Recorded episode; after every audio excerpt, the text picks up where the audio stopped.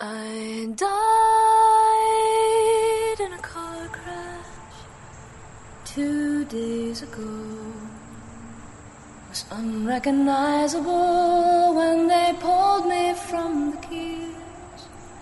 No one's fault, no one's bottle, no one's teenage pride or throttle. Our innocence is all the worse for fears. The other walked away alive, arms wrapped now around his wife. My lover sits the silent eye in a hurricane of warmth and word.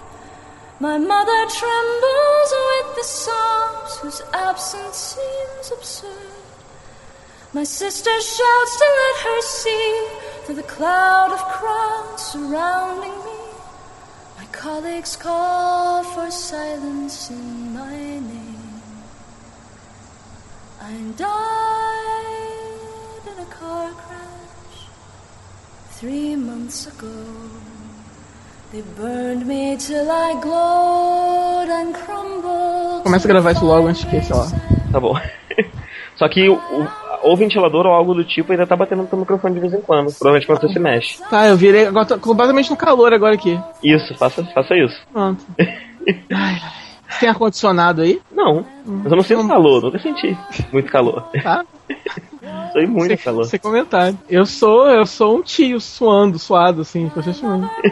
Eu só não tenho pizza debaixo do braço, isso não acontece comigo. É, Graças a Deus. Não acontece comigo também, não. Graças não, Deus. não o Tá suficiente. Às vezes, às vezes eu percebo, quando tá extremamente calor, que minha blusa ficou levemente úmida debaixo do braço, mas Não, faz o fica. desenho. É, não, fica úmido, dá uma grudada. Mas não é, faz o desenho, É, uma não faz aquela intensa. coisa, aquela pizza de. Não, aquilo eu acho muito. Se eu tivesse aquilo, eu ia fazer cirurgia pra tirar minhas glândulas só. Sério. Mas aí você ia explodir, cara. Ah, cara, eu, eu suo pela língua que nem cachorro, não tem problema. Você ia perder um braço, explodir aqui, e o braço ia cair. Não, compensa Então, na, na sobrancelha. A gente tem um convidado, né, nesse Nerd, que é o espaço de publicidade da MSN. Toda vez que eu abro uma conversa no Skype agora, eu fico me perguntando se sem querer eu não convidei uma outra pessoa junto. Aí quando Só eu vou ver, não. não, é só o espaço de publicidade da MSN. Triste. Aliás, é muito prático, eu já migrei de vez pro, pro Skype, né, eu não uso mais a MSN. Eu não fiz isso ainda. Eu não sei como que faz isso ainda direito, depois você me explica. É, é facinho, cara. Se você entrar no Skype, vai ter ele no canto, tipo, log com o seu Windows Live. Aí você loga com o Windows Live, ele pergunta, você tem uma conta do Skype? Você fala, tenho. Aí você vincula as duas, e aí você consegue falar, inclusive, com as pessoas que usam o MSN ainda pelo Skype. Eu tentei fazer algo semelhante, só que os meus contatos do MSN não apareceram lá. Olha, de vez em quando eles não aparecem. Ok, então não é perfeito, é isso. A- agora eles estão aparecendo sempre, mas quando no começo eles não apareciam de vez em quando. Eu achei que. É- que você loga, eu acho que ele, eu acho que também ele salva algumas coisas na máquina, eu não sei. Eu achei que tivesse. Achei que tivesse que baixar de novo outra versão do Skype ou algo assim. É, talvez seja uma boa ideia. É, é. A versão mais recente. O... Mas assim, o MSN, ele vai acabar. Em que sentido? Tipo, ele vai parar. Se eu ligar meu MSN, ele não vai aparecer mais? Esse vai sumir do meu PC? Ou ele só não vai atualizar mais, mas vai existir? Vai chegar um momento que ele provavelmente, quando você tentar entrar nele, ele vai te dar uma mensagem, ou usa o Skype. Sei, E aí ele não vai. Sabe, lembra quando o MSN tinha, tinha atualizações? Sei, aham, E a atualização não te deixava logar se você não atualizasse? aham, Acho que vai É chegar que uma hora que ele vai fazer isso com o Skype. Mas ele é já porque- não recebe é porque já atualização, né? Não, não existe um MSN 2013. Não, O já setaram. A, a- já setaram a data pro final, eu já vi escrito em algum lugar. É? É algum dia de março, se eu não me engano, vai ser o. Tá pertinho já então. É, vai ser o. A última chamada. É então. Bruno Assim, eu confesso que eu fiquei um pouco chocado quando eu descobri, mas é tudo questão de costume. E agora eu tô usando, tô tentando usar mais, mesmo desvinculado, eu tô usando mais Skype. Tenho trocado mais Skype com o pessoal e acostumei. Aí eu tô, tô mais acostumado agora. Tipo, as pessoas que eu adicionei recentemente, porque o meu MSN já tava com algum problema que eu não conseguia adicionar ninguém mesmo. Aham. Então todo mundo que porventura eu adicione, agora eu já peço Skype ao invés de pedir MSN. Então, enfim, agora já não faz muita diferença mesmo não. É, ainda não tá perfeito. Ah, Aham. Eu tava conversando com a Adri esses dias, ela tava no MSN e algumas mensagens minhas não chegavam pra ela. Aham. Mas fora isso, tá ok. É. E é o, é o motivo que eu nunca usei muito Skype, né? Eu sempre usei mais MSN, porque não, tem, não tinha ninguém no Skype, agora tem. Na verdade, o MSN começou a acabar por causa também do chat do Facebook, né? Pois é, eu gosto do Skype porque me irrita muito ter que conversar com as pessoas no browser. É. Ah, ah, ah, porque o que que acontece? Como não é uma janela separada, eu esqueço que eu tava falando com aquela pessoa. Sim, porque não pisca, não acontece nada. Pois é. E aí, quando eu vou ver, eu deixei a pessoa no vácuo por três horas, eu não percebi. Sim, acontece. verdade. Mas enfim. Então é mais prático mesmo que tenha alguma coisa piscando, te avisando, porque quem é antissocial precisa desses artifícios pra poder socializar, entendeu? Pois é. Senão não dá. Só consideração é muito pouco, entendeu? Vou ficar lembrando que você existe. É, sabe? Tipo, é querer demais esse sujeito. Bem, o que você fez aí? Esse, mês, esse mês foi mais parado, né? Pra não mim teve também, muita né? coisa acontecendo, porque, na verdade, a- ro- é, rolaram vários filmes no cinema. Infelizmente, eu não pude ver. Eu tô com o problema. Eu queria ter visto a vida de. cidade- Ó, eu não vi a vida de Pi, eu não vi. Django Livre, acabou de estrear essa semana. Django Livre eu não vi ainda, não vi Cloud Atlas ainda. É, esse eu vi, vou comentar bom- hoje. Mas... O bom é que eu acho que ainda dá pra ver os três aqui. Talvez a vida de Pi esteja um pouco difícil, mas os três acho que ainda dá pra achar algum cinema que teve. Não, quem, quem, tá, quem mora em capital, eu acho que é tranquilo. O negócio é que, infelizmente, a gente tá num apocalipse mesmo. É, cidade pequena, assim, é foda. Aqui, os filmes que eu queria ver todos só estão vindo dublados, então eu não vejo. É, não dá pra ver Django Livre dublado. Ficou só uma semana em cartaz e dublado. Nossa, é tá óbvio. tudo, cara. Só- é óbvio que só ficou uma semana, porque ninguém foi ver, que o público desse filme não vai querer ver ele dublado. Sim. Então, assim, o que dá raiva é isso, porque se pelo menos o marketing deles fizesse sentido, eu podia tentar entender, entender, sabe? Tipo, porque é, é, eu conversei com, com uma menina que. é, uma menina amiga do meu irmão, ela trabalha na parte de marketing do shopping, onde tem a, a rede de cinema aqui da cidade, que é uma rede até grande, as salas são ótimas, entendeu? O que dá revolta é isso. As salas são boas, são grandes, são lindas, e infelizmente não, tem programação de qualidade. Aí a garota concordou, falou que já, já sempre está encaminhando reclamação da galera para a gerência do cinema, o gerente do cinema daqui é, sempre diz que não é culpa dele, é culpa da, da matriz, Uhum. e que o público de cinema aqui é classe C e que tem que ser dublado mesmo, porque senão o povo não vai assistir. Só que isso não faz sentido, porque Django Livre saiu em uma semana porque ninguém foi assistir porque era dublado. Sim. Entendeu? Então, assim, pelo menos seja coerente. Desenho animado, passa dublado. Filme comédiazinha, pastelão, American Pie, sei lá, passa dublado. Agora, Django Livre, sa- sabe? Tipo, o Hobbit só tinha uma sessão legendada de madrugada. Passava 10 horas da noite, a gente saía de lá uma hora da manhã. Nossa, entendeu? Então, assim, não faz sentido. Quem vai ver o Hobbit do, do é meio a meio, entendeu? É bem dividido. Quer dizer, É, o Hobbit é bem dividido. Django é o caso que eu não consigo ver uma pessoa que não vê Django dublado, sabe? Ninguém vai ver. ninguém vai ver esse filme dublado. Então, assim. Os Miseráveis, não, o musical agora, não, não vai passar aqui. Já Uhum. mandaram falar que não vai passar aqui. Tá passando em Macaé. Macaé é uma cidade aqui perto da, da nossa, uma cidade muito menor. É tipo um buraco, é uma favela gigante. A única coisa. é, mas é uma favela gigante, é uma, é uma grande periferia, é horrível a cidade.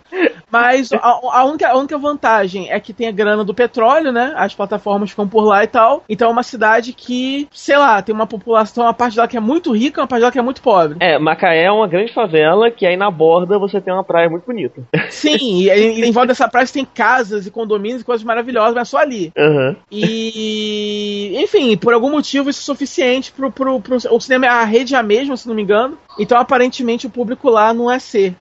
Uhum. É, sei lá, B. Vai lá, gatinho. Pode sair, vai logo. que Eu tenho que fechar a porta. O meu tava louco, cara. Tem uma sacola de roupa que a gente comprou aqui. Ele, ele adora uma sacola, ele queria muito entrar na sacola. Gato, gato adora, né? Ô, você entrou no furacão. Eu sei, peraí. Tá bom.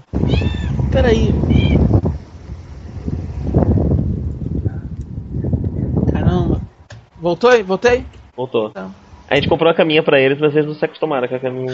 Gato adora caixa, adora essas coisas, né? Mas continue reclamando do cinema daí. Então é isso. Então, infelizmente, não deu pra ver tudo o que eu queria ver. E isso é muito frustrante, mas enfim. É, é, é, eles estão construindo agora novas salas no outro shopping. Sabe aquele shopping do, da 28 de Da março? 28, sim. Eles estão fazendo um andar a mais. Aquele cinema que tinha lá fechou. Estão construindo um novo andar no shopping e as novas salas vão ficar lá. Mas vai ser a mesma empresa? Não, não é a mesma empresa, estão prometendo mundos e fundos. Então vamos ver o que acontece. É, a, empresa que tinha lá. Mas, é. Eu, só pra pensar faz mais sentido, né? Porque ele é um shopping mais acessível, mais fácil você chegar nele. Não, o outro vai falir. Aqui na cidade, assim, quando abre uma coisa nova, a anterior vai à falência. Ainda mais que, é que esse shopping ele é localizado numa parte mais acessível, como você falou, e provavelmente eles vão, até mesmo pra concorrer, eu acho que eles vão trazer mais filmes legendados, porque antes já estava acontecendo isso. É, quando tinha filme dublado num, geralmente é legendado no outro. O problema, Uhum. é que, o único problema é que as salas antigas do outro eram muito ruins em comparação. Sim, sim. Então, eu lembro que na época eu tive que ver X-Men First Class no cinema ruim, porque só tinha legendado lá. E foi bem triste, porque é, não tinha projeção digital e tal. Mas enfim, é, são problemas que estão acontecendo no Brasil, eu acho, porque a gente tá, eu tô, vejo muita reclamação de na internet da galera de outras cidades falando a mesma coisa, né? Então é, um, é, um, é uma fase muito triste que o país está vivendo. Uhum. Se eu não me engano, Detona Ralph não veio legendado em lugar nenhum, não é? A Não, Disney eu, cons- eu consegui achar um cinema que tinha uma sessão às 11 da manhã legendado. Eu fui lá Olha só. É que eu, eu fiquei sabendo que, na verdade, a Disney não tinha trazido Herol, né? Igual ela tinha feito com Enrolados. Eu suspeito que essa, essa era a única sessão da cidade de São Paulo legendada. Será que não era fansub, não? Alguém baixou na internet? Talvez. Eu acho, hein? Mas, cara, já não, que tinha, tá falando. não, não tinha insanos no começo, não? Essas coisas? Legenders. É, psicopatas. né? Cara, é. Muito bom o filme. Dubl- é, Legendado.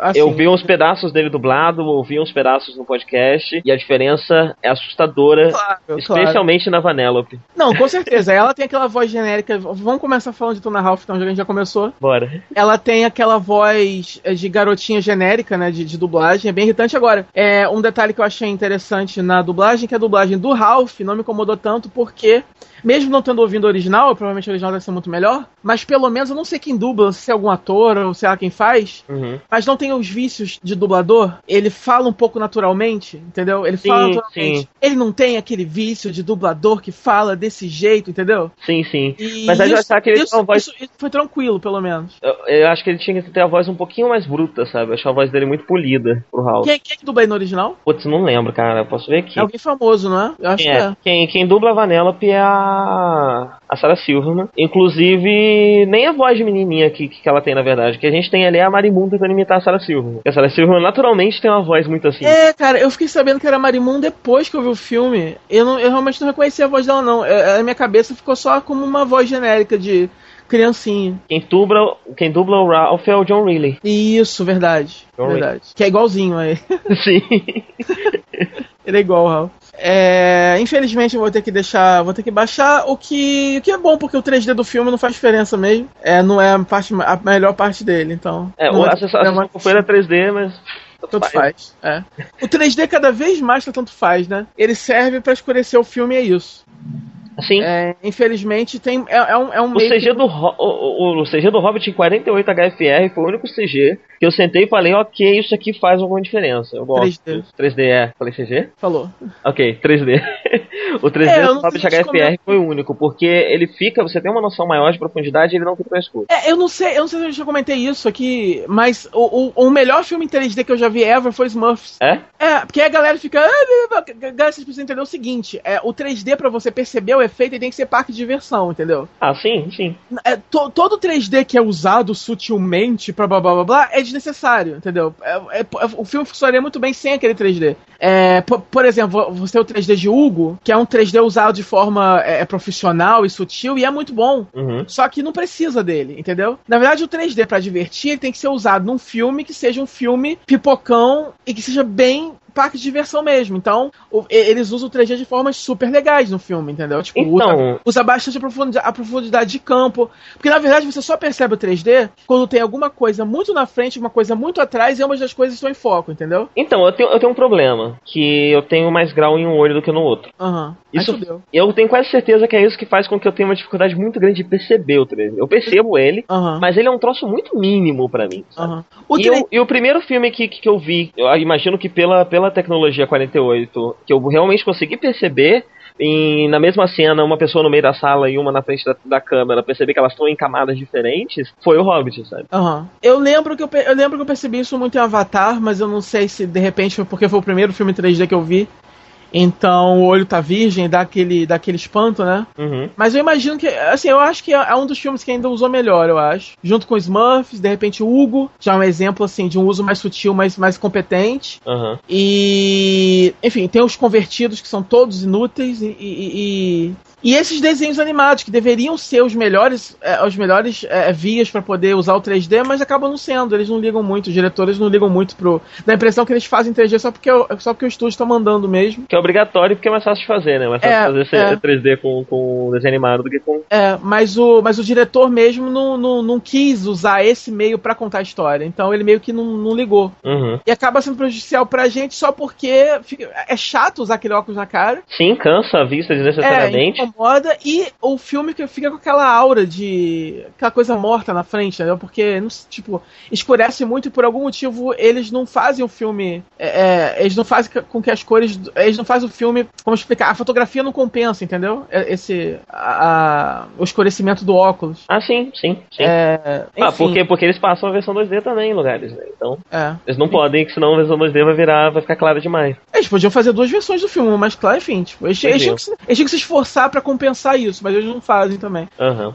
Mas enfim. Mas enfim, é, o filme, primeiro, te- eh, tem, muita crítica rolando por aí dele, de pessoas que gostam de videogame, mas são umas críticas meio absurdas. Porque as pessoas estão se irritando com, com o fato do filme ter vendido muito os cameos que ele tinha. Você ter o Sonic no pôster, você ter pôster Ah, só mas com o isso Sonic. é uma coisa, cara, isso. Não, desculpa, sem querer dizer que eu sou vidente, porque eu não sou. Mas Aham. assim que começou a vazar aquela imagem daquele, daquele grupo de autoajuda de vilões. Certeza absoluta que aquilo, né? Eu tive certeza absoluta, porque. Mas absoluta, entendeu? E a galera começou. Cara, que foda, olha, papapá, Zangief, não sei o que. Eu falei, galera, vocês sabem que é só essa cena, né? Então, eu imaginava que tinha só essa cena e talvez uma outra cena, porque a gente tinha o Sonic no material promocional e É, o Sonic não aparecia nessa cena. Inclusive, inclusive teve cameo até demais pro meu gosto. Mais do É. que eu tava esperando, na verdade. Eu, eu também acho. E aí o pessoal fica, ah, mas era pra ser uma homenagem aos videogames. E, cara, ainda é. Tipo, o mundo que eles construíram, que não são os mundos dos videogames que a gente existe, eles são construídos com a lógica de, de videogame que eu tinha na minha época, sabe? Aham. A lógica de você ter glitches, de você ter personagens que na verdade são erros, que, que as pessoas gostam muito e depois acabam virando personagens de verdade. Então, esse Toda a filme- lógica dele é, é muito bem construidinha de- É, dos, tipo, dos mundos. É que negócio, pela primeira vez eu realmente me arrependi um pouco de, de não ser o gamer, porque esse filme claramente ele é. Ele tem muito mais coisa pra quem é gamer. Uhum. É, para quem não conhece nada do mundo, conhece pouco e tal, e como eu, é porque no geral eu me diverti com o filme, eu gostei, mas é, eu, eu, eu, eu não achei, eu achei ele só um pouco acima dos outros filmes em CG que tem saído, entendeu? Os outros desenhos básicos assim. É, Eu então, não achei ele tão melhor assim, mas eu acho que de repente, pra quem curte game, tem essa coisa mais de poder apreciar o cuidado com que o mundo foi construído, porque os caras é, são fãs sim, de videogame, sim. dá pra ver, e o, o mundo é construído, e dá pra perceber que é, muito, que é construído com detalhe. É. Mesmo, me- mesmo que eu não reconheça esses detalhes, eu, eu percebi que é construído com muito cuidado. Tipo, você tem a fase inacabada que você consegue acessar com cheat, tem, tem várias Aham. coisinhas assim, sabe? Que hoje em dia não são tão comuns no videogame, porque o videogame se tornou uma indústria grande demais pra isso, mas que na, na- quando eu era criança, ali no- nos anos 90, no começo dos anos 2000, era algo muito comum e era legal você ir na internet e descobrir várias coisas de jogos que você jogava que você não sabia que existiam. O Aham. glitch do Sonic 1 que você joga com o Sonic verde, com a parada preta na testa, que depois era um nome pra ele, ele virou um personagem dentro do fandom, sendo que o Aham. personagem não existe, ele é um erro de cor do jogo Nossa. e tudo mais. E então o, o- o universo do, do filme é muito bem construído. Eu gosto muito do filme até a metade. Chega um ponto do filme que eles começam a trazer as mesmas ah, lições de moral de sempre, que a gente É, sempre então, vê. isso cansa muito, São as na mesmas verdade. lições de moral que no fim das contas não fazem assim tão sentido, tanto sentido. E no caso de Wreck-It Ralph me irritou mais ainda, porque eu, eu tenho um final perfeito pra esse filme. Eu tenho o final que ia fazer esse filme ser o filme favorito da minha vida. Eu vou contar ele aqui. Aham. E vocês vão me dizer como que ele seria um filme imensamente melhor se ele fosse assim. Ah. Ah, tem uma coisa que eu gosto. Eu gosto do fato do, do, do, do Ralph e da Vanellope serem cla- claramente um casal. Eles são claramente É, namorados. Eles é. terminam claramente apaixonados um pelo outro. É, tá. O que faz sentido, porque ela só tem oito anos enquanto É. é um personagem. Ela não tem a mente de uma pessoa de oito anos ela É. cama. Assim como É. ele. É, eu não sei de nenhuma lei é, quanto que é a idade de consentimento dentro do mundo dos games. pois é. Mas. Mas assim, tipo, só falando de uma forma geral, assim, é, o que impressiona no filme é o universo, é como se fosse um Toy Story, Sim. só que os personagens de videogame, né? Uhum. Então, o universo é muito bem construído, é o, o cuidado com os detalhes diferentes dos videogames, a forma como eles criaram esse mundo linkando os, os games, os cabos que são como linha do metrô, enfim, é a forma como os games se comportam quando eles não estão trabalhando, entendeu? Então, enfim, todo o filme é muito bem bolado, muito bem planejado e só que infelizmente realmente a única parte realmente negativa é que é que ele, ele tem- ele tem que tem que ter esse checklist de desenho animado em CG que tem que tudo ficar piegas no final e tudo tem que ter lição de moral e como você falou é a mesma lição de moral de sempre. Uhum. Então eu queria saber esse de repente deve ser o principal problema dos americanos, não acreditar em si mesmo, então. Porque é sempre essa a lição que eles contam, né? Então, E quando, e, e- não, e quando você tá acostumado a ver, por exemplo, My Little Pony, que é um desenho que mostra várias lições diferentes em todos os episódios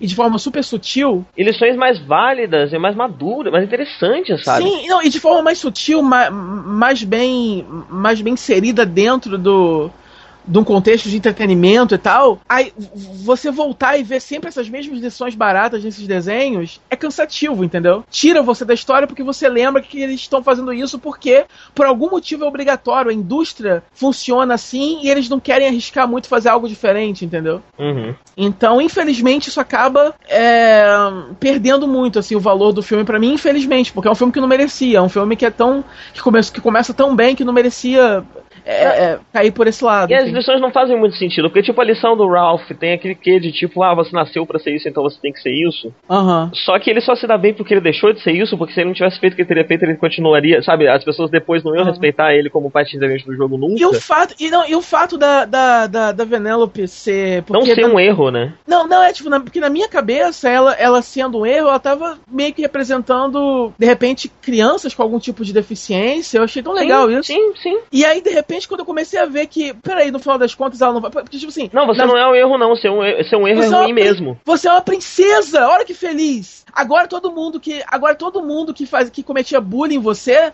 puxa seu saco porque você é princesa, não porque você mostrou pra eles que você tem valor. Sim, e todos os outros erros que ainda podem existir por aí, é, eles são uma merda mesmo, que nem você era. E agora você não é mais uma merda. Parabéns, você é princesa. Sabe? Aí por mais que no final ela continue com, com a coisinha de ficar sumindo e ela achou uma, achou uma forma vantajosa de usar isso, mas ainda assim ela é uma princesa e todo mundo, é, a- a- as patricinhas que, que, que, que não gostavam dela começam a chorar e se ajoelhar e pedir perdão pra ela. Quer dizer, eu achei isso muito estranho, assim, achei muito É, estranho. é muito estranho. profundamente. Ele tem outro E filme. se Eu lembro, eu, lembro, eu, lembro, eu lembro de quando a gente assistiu aquele Mastermind, qual que é o nome? Do vilão da DreamWorks. É, é, é, é Superman, né? Super não, É, né? algo assim, que, tem, que é um, um filme parecido, sabe? Que ele tem uma lição de moral que não faz muito sentido. Que você para É. pra pensar e não, essa lição de moral não é boa, você tem que ser uma coisa errada pras crianças. É. Então, aí- aí- aí- aí quer dizer, por exemplo, se eu tô levando uma criança pra ver esse filme, essa criança de repente tem alguma deficiência física, e aí no final ela vai do cinema achando o quê? Que ou você. Que ela vai andar e ela só vai ser feliz o dia que ela estiver andando com não- Sabe? Então, pisou na bola, Disney. Não sei, tipo, engraçado que eu não vi ninguém comentar isso. Todo mundo tá elogiando muito esse filme. Na verdade, você falou das críticas dos gamers, eu nem vi esse tipo de crítica. Na verdade, eu só, eu só vi críticas muito positivas mesmo. E, e me incomodou que ninguém tá comentando esse detalhe, que pra mim é um grande. Sim. É um grande porém nesse filme. Mas né? então, é, aí agora eu vou contar pra você o, o meu, o, o meu filme favorito, a fanfic que eu escrevi. Eu vou escrever ele em texto depois. Aham. Tem um ponto do filme que é, o- que é um ponto alto e é um ponto de virada, que é o seguinte. A, só dando um geral aqui, se você não assistiu, tanto faz, porque não, é, um, é um desenho animado, não tem nenhum spoiler grande que vai estragar a experiência. É, cara, no final tem uma lição, todo mundo termina bem, é isso. É, é. A Vanellope é um erro, certo? E aí tem a hora que o, o vilão, o rei lá do, do mundo, chega pro Ralph e fala: Olha, gente- eu tô ajudando ela. É, se, se ela ganhar esse jogo, ela vai correr. Se ela correr, as crianças vão ver ela correndo, vão ver que ela é um erro, vão avisar que, o, que a máquina tá com defeito, a máquina vai ser des- desativada, todo mundo vai sair, como ela é um glitch, ela vai ficar presa aqui pra sempre e vai ser apagada junto com o jogo. Então a gente tá tentando ajudar ela. Eu achei isso incrível. Eu queria Sim. muito que fosse verdade. Sim, aí- porque é um conflito moral interessante pro personagem. Pois é, e aí o Ralph tem uma reação também muito escrota. Especialmente por eu ver os dois como um casal. que é muito abusivo. Ele toma uma decisão por ela e fala: Você não vai correr. E ela fala: Ah, mas é a vontade dele de proteger, o macho alfa, pô. Pois é, mas é escroto.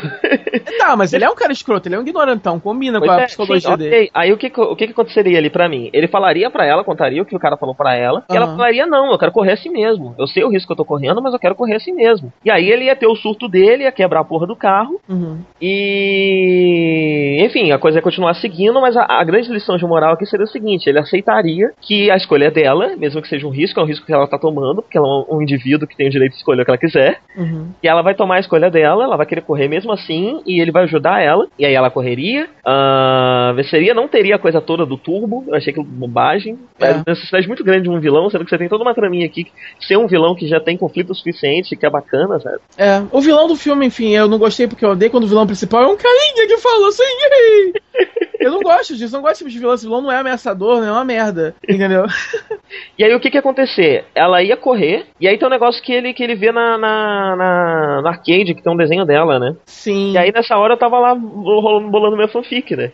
Que era o seguinte, ela era uma personagem que, que assim como a fase onde ela mora, é, começou a ser planejada, mas não foi completa. Aham. Ela estaria no código de jogo, ela conseguiria vencer, ela, ela, ela jogariam com ela naquele arcade. E o que, que acontece? Esse mundo tem um defeito que é o seguinte: o universo de jogos só existe naquele arcade. Você Sei. tem outro arca outros, outros arcades com aqueles mesmos jogos e aqueles mesmos personagens. Sim, é Então você- igual. Você tem vários Ralphs em vários lugares. Sim, é igual acontece em Toy Story, que você tem vários, É, então. vários bonecos que se comportam igual também e tal. Pois é, então o que que, que, que, que, eu pensei ali? Ah, esse, esse fenômeno da Vanellope dando um jeito de conseguir estar dentro do jogo aconteceria em vários arcades diferentes pelo mundo. E ao contrário de acharem que é um glitch e fecharem o jogo, ou até acharem alguns arcades e tudo mais, ela começou a virar um personagem muito famoso dentro do fandom. Uhum, uhum. E aí ia sair uma continuação para aquele jogo onde ela é uma personagem oficial. Aham.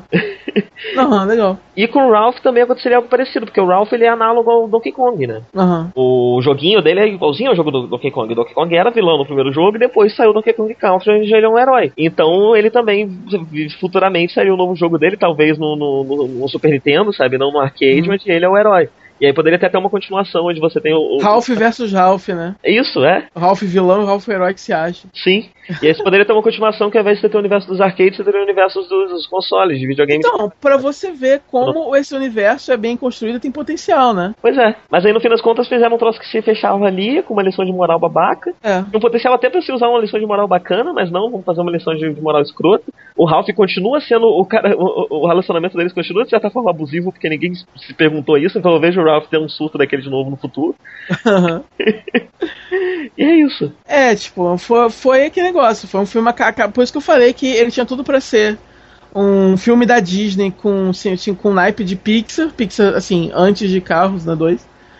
É, mas acaba, enfim, acaba ficando um pouquinho assim. é, um pouquinho mais que average, porque não, não- ele, ele cai nessa, nessa armadilha. Ah, tem outra coisa que me irrita, o background da, da general lá. Por quê? Nós vamos fazer aqui uma mulher forte, ela vai ser uma mulher forte, mas a gente tem que justificar porque ela é uma mulher forte. O motivo Ela perdeu o homem dela, é, o único motivo que a mulher tem pra ser forte é não ter um homem pra ser forte por ela. É lógico. Aí ela, aí ela se revolta e fica Pois é. deprimida. É. O original dela, deve ser ótimo. Quem faz é aquela mulher que faz a vilã de Glee, É, é muito bom, é muito bom, é muito bom. O- a dublagem original é maravilhosa, é muito boa, toda, É, imagina. toda ela. E, enfim, Enfim. é isso. Esse seria o meu filme favorito. É. Se, se não fosse. Outra, outro, outro negativo do filme, mas é- aí, aí realmente é uma coisa pessoal minha, né? Porque enquanto todo mundo esperava mais homenagens de games e se, e se decepcionaram, na verdade eu fui um pouco enganado pelo trailer, que eu esperava que eles fossem passear por mais jogos e mais universos. É, sim, Daí eu quando, eu, per- daí quando eu percebi que o filme ia se passar todo lá no, na- no, Sugar, no Sugar Rush, eu fiquei um pouco chateado, porque eu queria que ver mais mundos. E já que é pra parar no mundo só, tem que ser esse mundo de doce, chato, porque o mundo é visualmente interessante, mas é meio enjoativo. É, eu também, olhando aquela coisa o, eu também rosa. refaria o Sugar Rush. Porque o Sugar Rush ele é um Mario Kart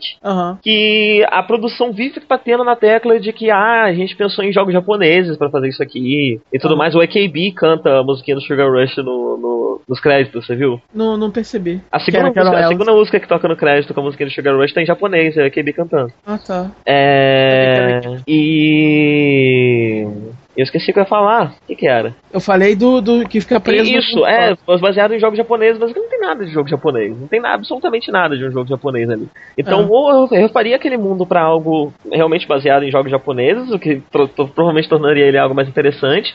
Ou ele seria tipo um jogo de Wii, sabe? Uhum. Um jogo de Wii mais casual e tudo mais, e aí teria toda a fofura dele mais. É, Eu acho que a- o universo todo é muito bem construído, eles têm um conhecimento muito grande de videogame, mas Sugar Rush é um erro.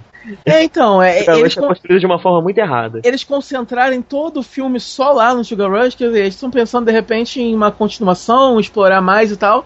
Mas eu acho que dava pra ter explorado mais nesse jogo mesmo. Dava pra ele ter visitado mais locais e tal. Quando eu percebi que ia ser só aquele jogo do. Aque- aque- Aquele jogo da, da- da- dos militares lá é baseado em qual? Aquilo ali é. É, um- Halo? é uma mistura, não, é uma mistura de Call of Duty com. É, imaginei Call Halo. of Duty por causa do nome, Ele- mas é, ele, é uma não mistura falou que ele é é um- mais Halo. Ele tem um. É, ele tem um nome do Call of Duty, ele tem um pouco de Halo, um pouco de Gears of War. Aham. Jogos de primeira, de tiro de primeira pessoa em geral. É, uma mistura do. É, Enfim, é quando eu vi que ia ser só esse e o, e o Sugar Rush, eu fiquei um pouco. Ah, sério? Pois é. Porque eu nem sabia que ia rolar menininha, na verdade. Tipo, eu só vi o, o trailer inicial, do que não, que não mostra muito do filme. Aham. Então eu fui bem, assim, quando eu descobri que. Eu fui descobrindo aos poucos que. Não, realmente o filme é sobre a menininha e o cara e desse mundo cor-de-rosa. Mas, mas- mas sério, que só eu vi os dois como um casal, gente. É, eles terminam eu claramente eu como um casal. não. Quando, quando eles estão levantando ele pra jogar e que ele fala que, ah, eu consigo ver a Vanellope correndo e os olhinhos dele brilhando, sabe? Eles são claramente um casal. Aí os outros vão casar e um é padrinho e outro é madrinha. Olha, eu certamente. Não, agora que você mencionou, eu certamente leria um Doujin. Mesmo. Mas realmente durante o filme eu não pensei. Eu acho que você é mais Lolicon que eu. Bem, é... ah, e os cameos. Ah, muita gente reclamando que queria mais participação, mas cara, não é possível. Provavelmente as empresas já estão cobrando horrores pra eles participarem um pouco que eles participaram aqueles personagens. É, tipo, não tem como, mas E, eu acho e não que é só aquela. isso, não é só isso, não é só questão de dinheiro, não é como se eles fossem pagar, beleza, tem que pagar 30 milhões de dólares pra ter o Mario aqui participando efetivamente. Não, que a Nintendo não vai deixar. É. Não é só questão de que eles tinham que pagar bastante, mas também porque a própria empresa provavelmente passou diretrizes que isso, isso, isso e isso não pode fazer com o personagem. É. Ah, eu lembro que na época de Toy Story 1 a, a, a Mattel não deixou, não deixou ter Barbie. E aí, se não me engano, a Barbie só entra depois. Sim, sim, a, Hoje em dia eles fazem o que eles querem com a Barbie e com quem. a- que- aquela pastorazinha era pra ser a Barbie, se não me engano. É, tipo, ma- mas o, o- legal é que hoje em dia eles fazem o que eles querem com os personagens. Aham. Tem o curto focado só neles, porque, enfim, virou um- uma, uma promoção cruzada ali. Então Mas- com o Ralph no futuro também. É, então, então É. estou- falando, agora que Ralph já se provou, talvez no próximo role até um personagem conhecido já mais. que possa ser mais é, efetivo no, no filme e tal. Aham. Ele- Eles falaram que eles não usaram o Mario porque era dinheiro demais pra uma participação pequena. Aham. Eles usaram o Bowser, mesmo assim eles usaram o Bowser só na cena dos vilões e o Bowser não aparece em nenhum pôster. Eu acho que o, o Zangief aparece mais, né? É o Zangief começa. A Capcom e a SEGA parecem ter liberado mais coisa, porque a maioria do pessoal que aparece era Capcom ou da SEGA. Aham. Inclusive o Ralph tá tendo jogo novo do, de kart no- do Sonic. Uhum, legal. A SEGA meio que abraçou o personagem mesmo, então. Interessante. Ah, então, eu, eu, o, o, que, o, o que eu acho legal nesse filme é que, além de ser um universo bem construído, tem esse potencial de crossover legal de jogos mesmo. Você pode render vários jogos a partir desse. Já, já, já tem o Detona Ralph pra você jogar, o Concerta, aliás, Concerta Félix, né? Aham, sim. Já, já tem pra você jogar na internet e tal, de bobeirinha. Já, enfim, eles podem fazer o Sugar Rush se eles quiserem. Pode, pode. Vão, fa- devem fazer eventualmente, não sei. Acho, acho legal isso. Sim. Se fosse uma produção japonesa, já, já, teria sido construído pra ser. Antes, né? Já sei tudo junto. É, é um, um projeto multimídia mesmo. Já ia Uhum. rolar, inclusive, o Doujin Hentai da... já, já junto, assim, oficial.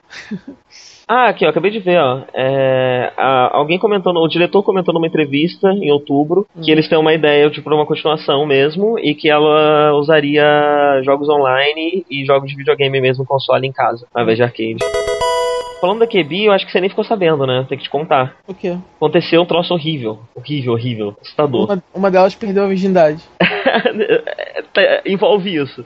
Nossa. O que que acontece? Minegishi Minami é uma muito famosa. Ah, saiu pelado com o moleque, é isso? Você Não. mostrou? Não, não, não, foi outra coisa. Aham. É, O que aconteceu? É, tem uma revista, um jornal ou algo assim, que, que de fofoca das EQB.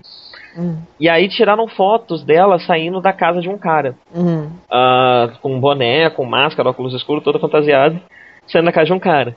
Beleza. Aí todo mundo ficou, ó, o que será que vai acontecer agora? Talvez ela vai ser rebaixada, ela vai ser punida por isso, não sei o que. Passa dois dias, isso é um vídeo no YouTube Hum. dela chorando e pedindo desculpa. Ela foi rebaixada pro, pro, pro grupo da, das iniciantes, mas o mais assustador não é isso. Hum. Ela raspou a cabeça. Ela que tava, ela tava careca no vídeo, Por que ela raspou a cabeça? dizendo que foi uma escolha dela, ela escolheu raspar a cabeça pra se punir. Olha, a escolha dela é o caralho. Cara, que absurdo. escolha dela o caralho. A agência obrigou a fazer isso, Com né? certeza, com certeza. Virou e falou: Nossa, incrível aqui o escândalo que a gente vai fazer. Peraí, raspa a cabeça dessa menina. Gente, que absurdo. E ela falou: ou, velho. é, ou, ou- ou raspa a cabeça dela, ou então ela sai fora, sabe, de vez. Ela pensou: Pô, beleza, raspa aí. E ela tá lá, careca, chorando, pedindo desculpa, baixando a cabeça, ficando 10 segundos com a cabeça abaixada no vídeo e pedindo desculpa por ter um namorado. Cara, sem palavras. É nessas horas, é porque eu já não sou fã, muito fã de Idol mesmo e tal, mas a gente gosta de assistir, dar risadinha, achar bonitinho às vezes, né? Mas nessas horas realmente dá vontade de ver nunca mais nada relacionado a isso, né? É assustador, cara. Eu não Porque consigo. não dá pra compactuar com um absurdo Pois desse. é, eu não consigo mais ouvir da EQB, mas olhar pra qualquer pro- produto, qualquer coisa que elas participam sem lembrar desse absurdo. É. É Por, muito. por- por- por mais que você saiba que é desse jeito, você vê um negócio desse é muito chocante, né? Porque confirma de vez que realmente o negócio é assustador. Não, e foi tão chocante, mas tão chocante que um pouco antes de, de dela parecer careca, uma outra garota do EQB fez uma, deu uma entrevista e falou que acha injusto elas não poderem ser garotas normais. Elas não Aham. poderem ter namorado, elas não poderem fazer coisas que pessoas normais fazem. E aí todo mundo caiu de pau. Falou, ah, se você não quer, então por que você é uma idol? Por que você topou ser uma idol? Você assinou o contrato que você ia ser virgem pra sempre. Blá, blá, blá, blá, blá, blá. Sendo que tem uma coisa que essas pessoas esquecem. Essas meninas assinaram qualquer espécie de contrato aos 13 anos de idade. Uhum. A Minegishi Minami hoje tá com 20. Ela Ela precisa transar. ela começou em 2005. Ela entrou no grupo com 13 anos. Uhum. Qualquer coisa que os pais dela assinaram quando ela tinha 13 anos, porque ela não podia assinar nada, não é uma escolha dela. É. Sem contar que com 13 anos é fácil você falar que você não vai transar nunca. É, sim. Ah, beleza. sim, Ainda mais menina, né? Que não tá nem aí. pois é. Então. Menina ainda ficaria meio preocupado, mas menina japonesa ainda. É, então, mas enfim. Eu tô muito assustado com isso, achei isso muito absurdo. Eu achei Sim. isso tão absurdo que eu. eh, Em qualquer outro lugar do mundo, tirando a Ásia, eu veria ações legais, absurdas, sendo movidas contra essa E empresa. não vai acontecer nada, né? Moralmente Eu- eu- falando. nem Mas a coisa, a coisa foi tão forte, mas tão forte que eu acho que talvez aconteça. Será? Eu tô esperando, eu tô aqui gua- aguardado, ansioso, esperando alguma coisa acontecer, sabe? Que é muito absurdo. E os próprios fãs acharam isso um absurdo. Os próprios fãs falaram, meu Deus, cadê os direitos humanos? Sério? Gente. Os, fãs não se importam? Eu imagino que tem os fãs malucos, tem os que fizeram. Eu Ah. vi os que fizeram piadinha. eh, Eu vi no Sankaku, né? Então não dá pra confiar muito. Mas tinha a listinha lá que eles sempre traduzem do Nichannel. É, aham. E entre esses, eles tinha quem tava fazendo piadinha e eu vi quem tava falando que isso é um absurdo. Eu não vi ninguém falando é isso mesmo, ela mereceu. Aham. Então, eu acho que talvez essa seja realmente uma minoria nesse caso, porque é uma coisa muito absurda. É uma coisa muito absurda você forçar uma menina de 20 anos a raspar a cabeça e pedir desculpa chorando porque tem um namorado. É, Não, assim, não, não tem lógica, não tem, não tem, não tem nada, tipo, não tem o que falar disso. Tipo. É, a única coisa que dá pra fazer é não consumir mais mesmo nada de idol, porque não, não- Sim. porque não dá, né? Não dá pra você ver aquilo, ver aquelas meninas felizes, sabendo que elas estão lá chorando nos bastidores, porque Pois é, pois não é. podem viver, entendeu? Não, não faz sentido. Não- a música já é ruim mesmo, então não, não- você não vai perder nada. então, caralho, meu, que incrível. Entendeu? Você vai perder as meninas de biquíni, basicamente. É, É, no, no, no Japão é sorte de. Quem tem sorte são esses cantores que já conseguem. Cantores adultos que já estão estabelecidos mesmo, que já podem casar, já podem, né? Que não são idols, né? É, eles que são sortudos, porque realmente os meninos são condenados, coitado. Aqui, ó, tô vendo aqui, ó. Ah, essa, essa coisa acabou chamando a atenção da mídia do mundo todo. Aham. E aí tem um, tem um cara da BBC aqui falando sobre. Enfim, todo mundo falando que isso é um absurdo. Então eu acho que talvez essa pressão internacional acabe fazendo alguma coisa acontecer lá dentro. Uhum. Talvez. Porque, se, se, porque se nem o público tá se importando muito que a menina tem namorado, né? Fora a minoria maluca, eu acho É, que. na, na verdade eles estão se importando até o momento que a coisa fica absurda, né? É, estou falando, eu acho que se eles começarem, se, se as, as, as agências lá de talento começarem a, afrouxar um pouco, o público automaticamente vai se acostumando, né? Sim. Porque se, se, se se não tiver quem ofereça a idol virgem pura, eles vão ter que consumir o que tem, então eles não vão parar de comprar, Aham. né? Ah, aqui, ó, e tem, fo- tem foto dela com, com, as amigas, careca. Felizinha, saiu fazendo vezinha. Ah, tô, tô bem, gente, tô feliz que raspei a cabeça, já pedi desculpa, agora tô, tô pura de novo. Meu Deus. Ainda dentro de Rock Ralph, eu acabei de assistir o. Não é de Rock Ralph não, mas relacionado. Acabei de assistir o resto da temporada do Brand X, do Russell Brand. Aham, Eu tô falando isso porque o último episódio é a Caçara Silva. E eles são muito amigos, é muito fofo. uhum. É... Mas então, eles tinham saído os seis primeiros episódios, né? Aí passou, teve um hiatinho e encomendaram mais seis ainda pra primeira temporada. Ou sete, não lembro direito. E aí agora a segunda temporada já vai começar agora, semana que vem, um troço assim. A, a É, primeira. a gente, a gente tinha comentado que gostou muito da primeira por causa daquele formato diferente, interessante, meio cru. Parecia mais uma palestra numa faculdade mesmo do que, uma, do que um programa, né, de entrevista. Sim. E era bem focado nele, tinha aquela coisa mais temática, né? Ele ia guiando, tinha um tema central no programa, quase todo programa tinha um tema. Alguns, alguns programas tinham um tema mais óbvio do que outros. Uhum. E o primeiro, né, que é o meu favorito até agora e tal, e que, que foi o que mais me impressionou. E ele ia guiando, aquela loucura dele, aquela, aquela jarré verbal dele, ele ia guiando até chegar a uma conclusão final. É, e ele ia guiando você pelo, pela questão do, do, do programa, né? Então às vezes você tava É. de um. ele- e ele não só expl- explicitava cada lado da questão, como ele ficava se colocando dentro de cada lado da questão. Meu Sim. favorito é o do. O da moça que ia transar com o cara. Qual mesmo? O. A atriz, é uma atriz pornô? É uma atriz pornô que disse que ia, que ia fazer um, um, um moral Ah, vivo. sim. E eles pegam um cara qualquer da plateia pra isso. aham. E quase que você fica no, no suspense, pô, vai rolar sim, mesmo? sim. Ele é, é, assim, ele é extremamente populista, então eu consigo ver aquilo estourando muito na, na televisão, na televisão mais baixa possível, né? Por Aham. você ter a promessa de um oral no ar. E ao mesmo tempo ele fica te colocando do, do lado das duas questões, sabe? Que tipo, a gente tem que ter liberdade de expressão, mas qual é o limite? E aí ele fica te colocando nas duas posições, e tem hora que você quer uma coisa e tem hora que você é outra, até que a coisa fecha numa conclusão, sabe? Aham. E ele termina falando que eu não, eu não poderia fazer de qualquer jeito. É, na, é na- na verdade ele é um cara muito. Ele é louco, mas ele é muito inteligente. A única burrice que ele fez até hoje foi largar a Katy Perry. Sim. Foi se divorciar dela por telefone. Mas. Mas fora isso, sabe? Então, aí essa segunda temporada tá com um formato mais, mais pautado, né? É, ele tem blocos e cada bloco. Então, o engraçado. Não, a impressão que eu tive, não sei se foi isso. A impressão que eu tive, porque assim, quando voltou, o que mais chocou foi que, pra começar, o formato começou a ser de um talk show mais convencional. Uhum. Inclusive o cenário, o estúdio com cidadezinha na janela, igualzinho os, os late shows americanos normais. Assim, o padrão é esse. Sim. Ao mesmo tempo, ele fica. Eles colocam na posição de que, tipo, estão me mandando fazer um programa convencional, mas eu não sei. Eu, eu, tô, eu tô aqui me esforçando, mas eu não sei fazer isso direito. Ele ironiza muito isso. Ele começa a falar: Oi, gente, estamos aqui nesse tipo de programa televisivo em que nós conversamos com pessoas. E aí, enquanto todos os, os hosts de Late Show geralmente fazem perguntas é, é, é, mais soltas, não se prendem aos cartões, inclusive o Craig Ferguson tem um ritual de quando ele senta com o convidado, ele rasga o cartão e joga, né? Aham. Ele faz isso sempre porque é justamente para dar a entender que aquilo ali vai ser informal. O Brand, o, o Russell Brand já faz o contrário. Ele, ele lê, literalmente, lê, ainda, ainda lê, assim, de forma cadenciada, a pergunta pro cara, né? Tipo, por que você fez isso? Por que você fez aquilo? Sim, sim. Quer dizer, é como se ele tivesse. É, é como se tivessem criticado o fato do programa ser muito diferente, né? Então agora ele tá fazendo piada com isso. Tipo assim, É. eu acho ele- legal isso. Ele porque- faz exatamente como a gente faz quando a gente tenta ser um podcast mais É, mal é. daqui, sabe? Quando- A gente tenta ser meio, meio padrão, mas não consegue. A gente né? fazia isso muito no começo, né? Que a gente ficava e a gente ficava fazendo piada com isso e tá, tá, tá. É, é Quando muito a gente- divertido. Enquanto a gente tava gravando aquela parada pra, pra aquele, aquele piloto que a gente tanto que a gente levou pra aquela rádio, Sim. que a gente tentou falar animado, por quê? A gente tem que falar animado, fazer o quê? Mas não dava, né? Não dá pra falar assim direto. Então, é por isso que eu achei legal, tipo, rolou essa identificação. E acaba que o programa ali tá diferente do que era antes. Eu. Talvez. Eu prefiro um pouquinho mais o formato de antes, mas agora tá, tá- assim, tá diferente, mas tá tão legal quanto, né? É porque o formato ainda tava se moldando, né? Tanto que É, no meio da temporada, dois últimos episódios tem 40 minutos ao invés de 20. É, é. E. Então ele. Eu acho que o formato final, que ele chegar nesse formato de 40 minutos, parece ser o ideal. Ele ainda. Ele, porque ele, ele tem tempo pra desenvolver as coisas de uma forma interessante, que tem lá o, o- as opiniões inaceitáveis, né? E aí, esse quadro é, esse quadro é genial, né? Total Unaccepted Opinion.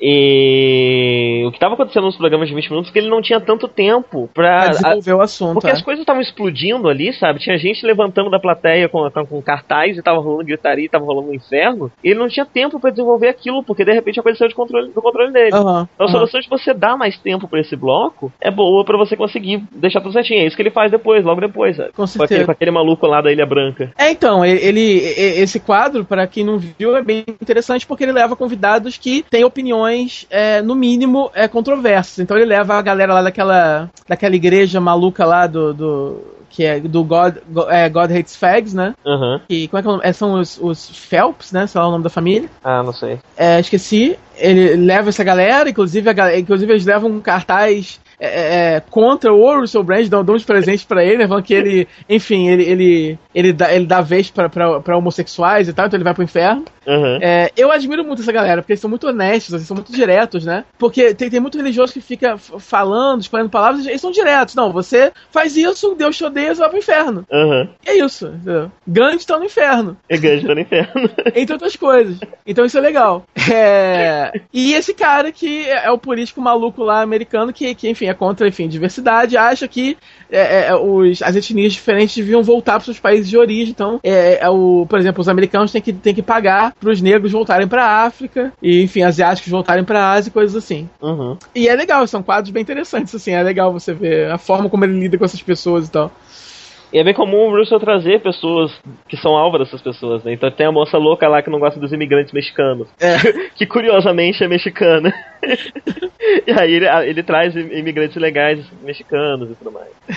Enfim, é... Enfim, é, assim, é, é- é um formato é, é, diferente do, do anterior, demorou realmente pra eu me acostumar. É, é, ele não faz, ele não, muito, ele né? coisa de traçar o, a fi- o fio lógico de uma forma tão sutil como ele fazia, mas nesse bloco a gente consegue ver isso acontecendo ah, de uma forma menos sutil, mais clara pra gente, a gente vê o que tá acontecendo, a gente percebe, a gente entende, Uhum. mas ainda dá pra ver isso acontecendo no programa, isso é legal. Aí E, quando- e- e- e sem contar que é engraçado ver ele tentando se, se adaptar. E os convidados dele até agora foram interessantes, né?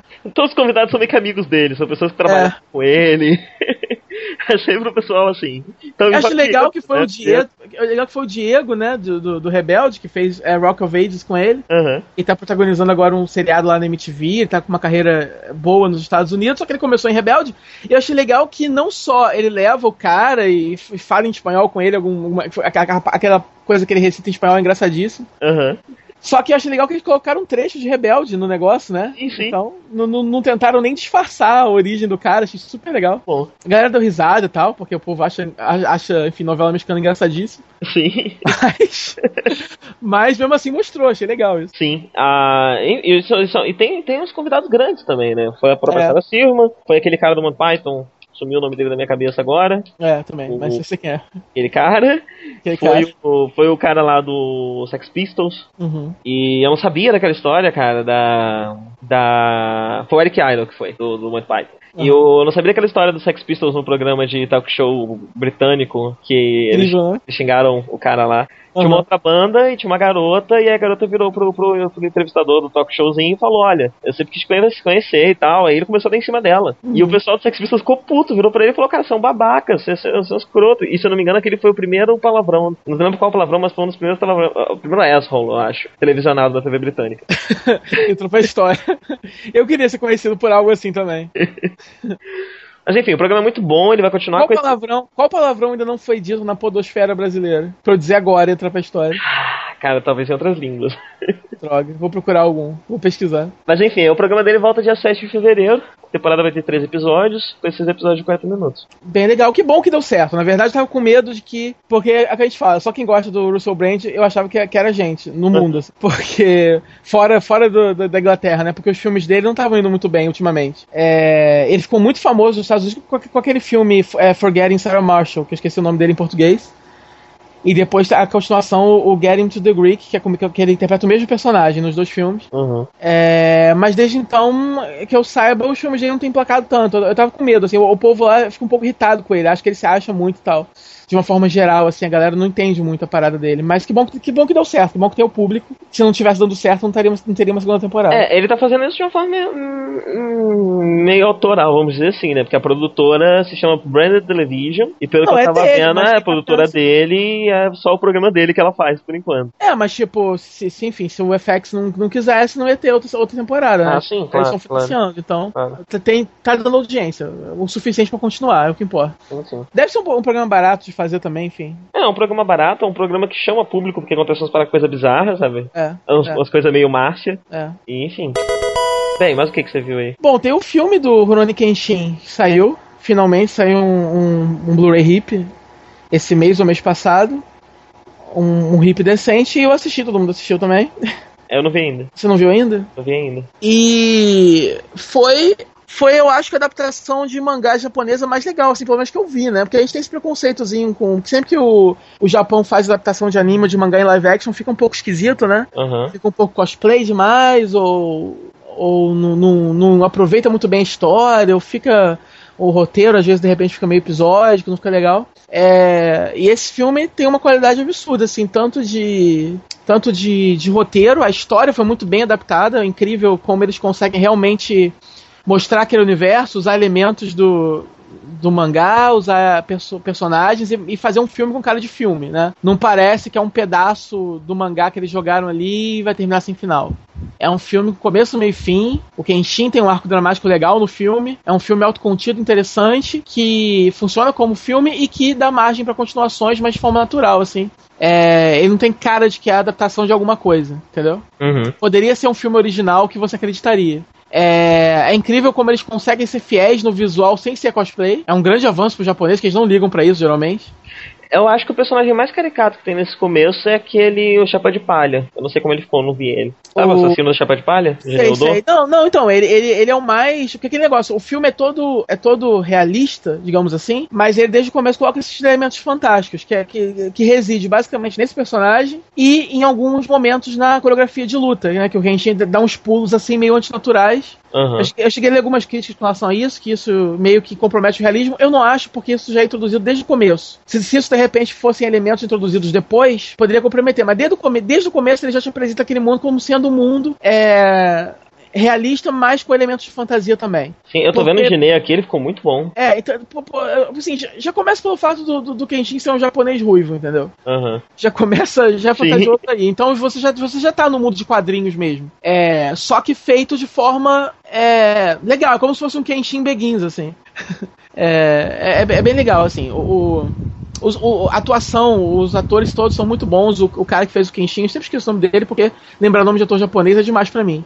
Mas é o cara de Kamen Rider é, Deno e, e ele fez o filme de Beck também. Aham. E ele faz um Kenshin muito bom. Ele é a escolha perfeita pra fazer o Kenshin, porque ele consegue passar justamente aquilo que o personagem precisa passar. Ele tem que ser, ele tem que ser delicado, é, cute, né, no, no- na, na- forma, no, no dia a dia dele, mas ele tem que ser absurdamente denso e ameaça- ameaçador quando ele baixa a, a persona de assassino dele. E é exatamente esse, esse o efeito que ele dá. É, Inclusive, de repente, se eu tenho uma crítica pra fazer, é que o filme começa com um flashback é, bem, bem grande que já mostra esse lado denso dele. De cara, E- né? é, Era eu surpresa. É, então eu acharia mais legal se o filme introduzisse ele como aquele cara mais calmo e só na hora que a merda apertasse que ele revelasse essa outra persona dele, daí daria um impacto maior no filme. Uhum. É, por mais que a sequência inicial seja muito boa e, e empolgante, eu gosto muito dela, ainda assim eu acho que de repente eles ganhariam mais fazendo de uma forma com que nós não víssemos o rosto dele, pelo menos, entendeu? Sim, sim. Algo assim, não sei. Eu, no, no mangá é meio assim, né? É, o mangá ele começa situando o Bakumatsu e comenta que tinha um assassino e tal.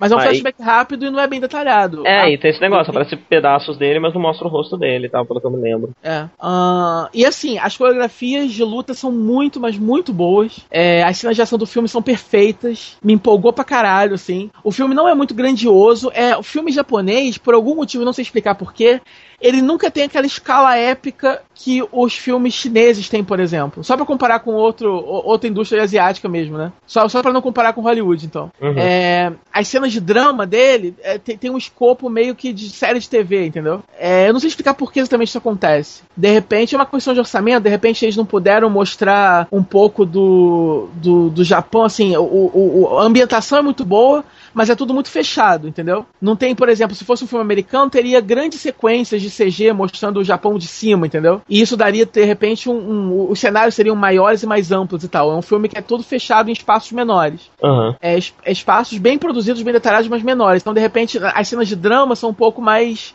Não são tão grandiosas assim. Mas é, não atrapalha porque as cenas de ação são muito boas, então meio que compensa. E, os- e as atuações são muito boas também, então você meio que não. Você meio que perdoa isso. É, enfim, eu acho que é uma, boa, é, é uma das melhores adaptações que eu vi que, é, de, de, de anime de mangá pra live action. E é um filme muito bom. Independente de qualquer coisa, é um filme muito bom. Mesmo porque eu não li o mangá todo, eu nunca vi o anime direito também, não lembro quase nada. Então eu praticamente vi esse filme como se estivesse vendo realmente. É, é um filme. É, eu sei, eu sei que ele dá uma comprimida em alguns arcos, ele dá uma misturada, mas que não vi ninguém falar que isso foi ruim, sabe? Eu vejo todo mundo dizendo que, que ele fez isso muito bem, mas eu não vi. Sim, eu, eu, assim. Mas eu eu- imagino que tenha feito sim. E eu imagino que, enfim, pra estar todo mundo falando, não ter ninguém reclamando, é porque provavelmente fizeram, porque essa é a primeira coisa que todo mundo reclama e xinga, né? Então, É, é assim, eles deram uma simplificada em alguns personagens, no arco de alguns personagens e tal, que eu, que eu lembro, mas. Peraí, deixa minha gata entrar. tá. Anda rápido, minha filha, meu Deus. Quanta hesitação, parece que não conhece o quarto. Pronto. Então é isso. Eu, assim, eles simplificaram um pouco alguns personagens, mas também é inevitável. é, não, não, não tem como mostrar tudo, todo mundo assim. é, fica para as continuações, né? E. Eu Enfim, fui achei personagem, não tem o Aoshi, tem.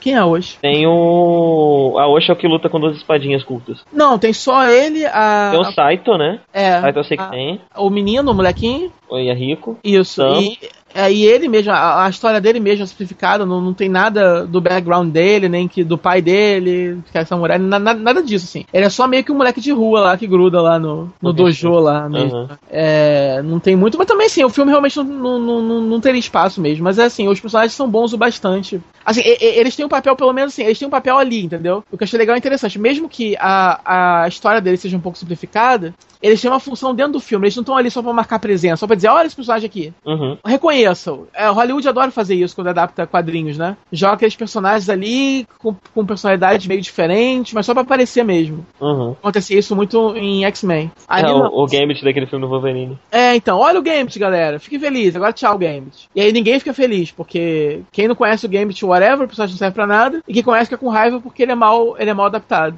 Os personagens, então, eles são. Eles têm, eles têm uma função é, dentro, dentro daquele filme e que pode futuramente eles podem ser expandidos ainda para para as tramas que a gente já sabe que eles têm. Sim. Então. Uma continuação. Enfim, foi, foi uma adaptação muito competente, muito bem escrita, entendeu? É, uma continuação, se a gente for parar pra pensar no que tem no mangá, provavelmente vai ser da, da saga de Kyoto, né? Sim. E aí, sim, e aí sim a gente vai ter algo realmente mais fantástico, que a gente vai ter o Xixi lá pegando fogo. Sim, sim, com certeza. Tomara que tenha mesmo. Eu acho que o, o filme foi bem de bilheteria, tá? Eu acho que inevitável, vai, vai acabar tendo. Ele foi bem de bilheteria e ele tá sendo vendido pro mundo todo, né? Ele, Sim, é, ele vai ser licenciado aqui, eu acho que esse ano ele já sai aqui. Sim, eu queria muito ver esse filme no cinema, nossa, porque eu acho que ele tem potencial, assim, ele é um ótimo filme, entendeu? Uhum. Independente de qualquer coisa. Então, eu acho que merece, assim, um lançamento. Nem assim, cinema selecionado. Era, era pra ser lançado oficialmente como um, um filme mesmo em, em, circuito, em grande circuito, entendeu? Uhum. Porque ele é um bom filme para isso. Ah, é, uma, uma coisa inusitada, assim, que, que eu, eu resolvi comentar foi que eu terminei, eu li esse, esse meu primeiro livro de 2012, eu, eu, eu marquei 12 livros para ler esse ano. Primeiro livro de 2012? 2013, 2013 né? é, desculpa.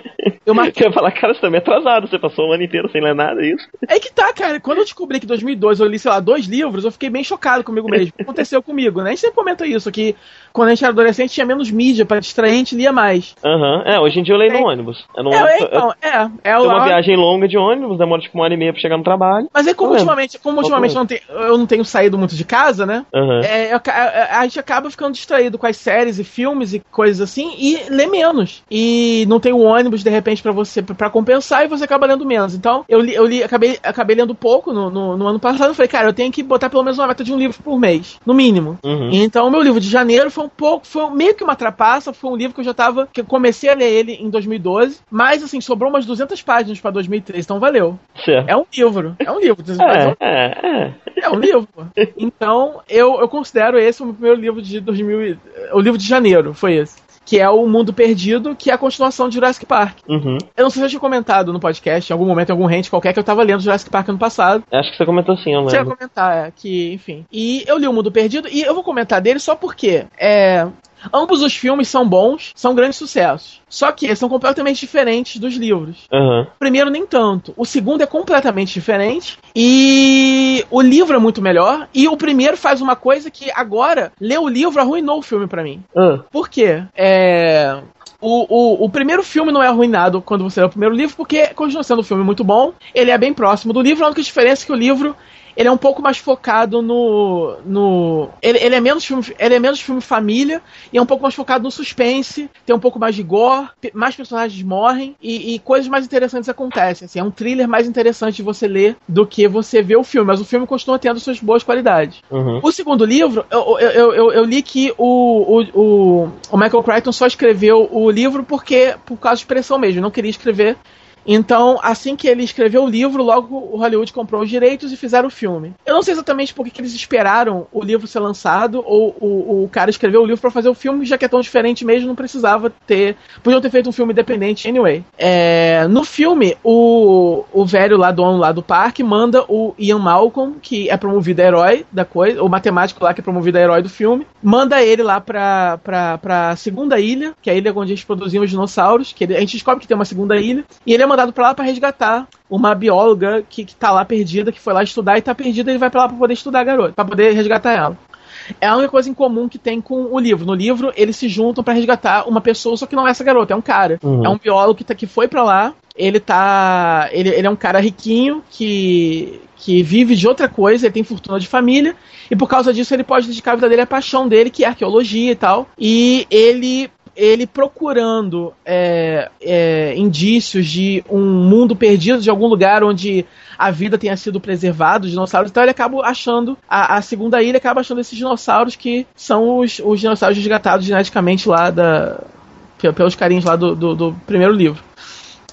E aí ele se perde lá e acaba o Ian Malcolm, que no, em ambos os livros é um banana, ele não é o herói, na verdade, ele é o responsável pela parte de teoria e existencialismo do livro, assim. É, o autor coloca na boca dele todas as suas é, é teorias, negócio de teoria do caos e teoria do caos para explicar a, a extinção dos dinossauros, e é ele que é o ele é a voz que ensina pra gente muita coisa. Inclusive, as piores partes do livro são os diálogos dele, porque são as partes menos naturais, assim. Uhum. O, defeito do livro é esse, na verdade. É, é quando o, o autor quer meio que colocar algumas teorias e algumas coisas que existem na boca dos personagens, ele não sabe fazer isso de forma muito natural. Então, de repente, você está lendo um livro didático de três páginas, mas é, é, mas é o Ian Malcolm falando isso para alguém. Uhum. Então, e geralmente uma criança, porque tem sempre criança no meio. nesse, nesse livro tem duas. Inclusive, as duas crianças são fundidas numa só no filme e vira filha do Ian, Mal, do Ian Malcolm, que é uma chata. Uhum. Filme não, são duas crianças e a garota não é tão chata assim, são meio que gênios, né?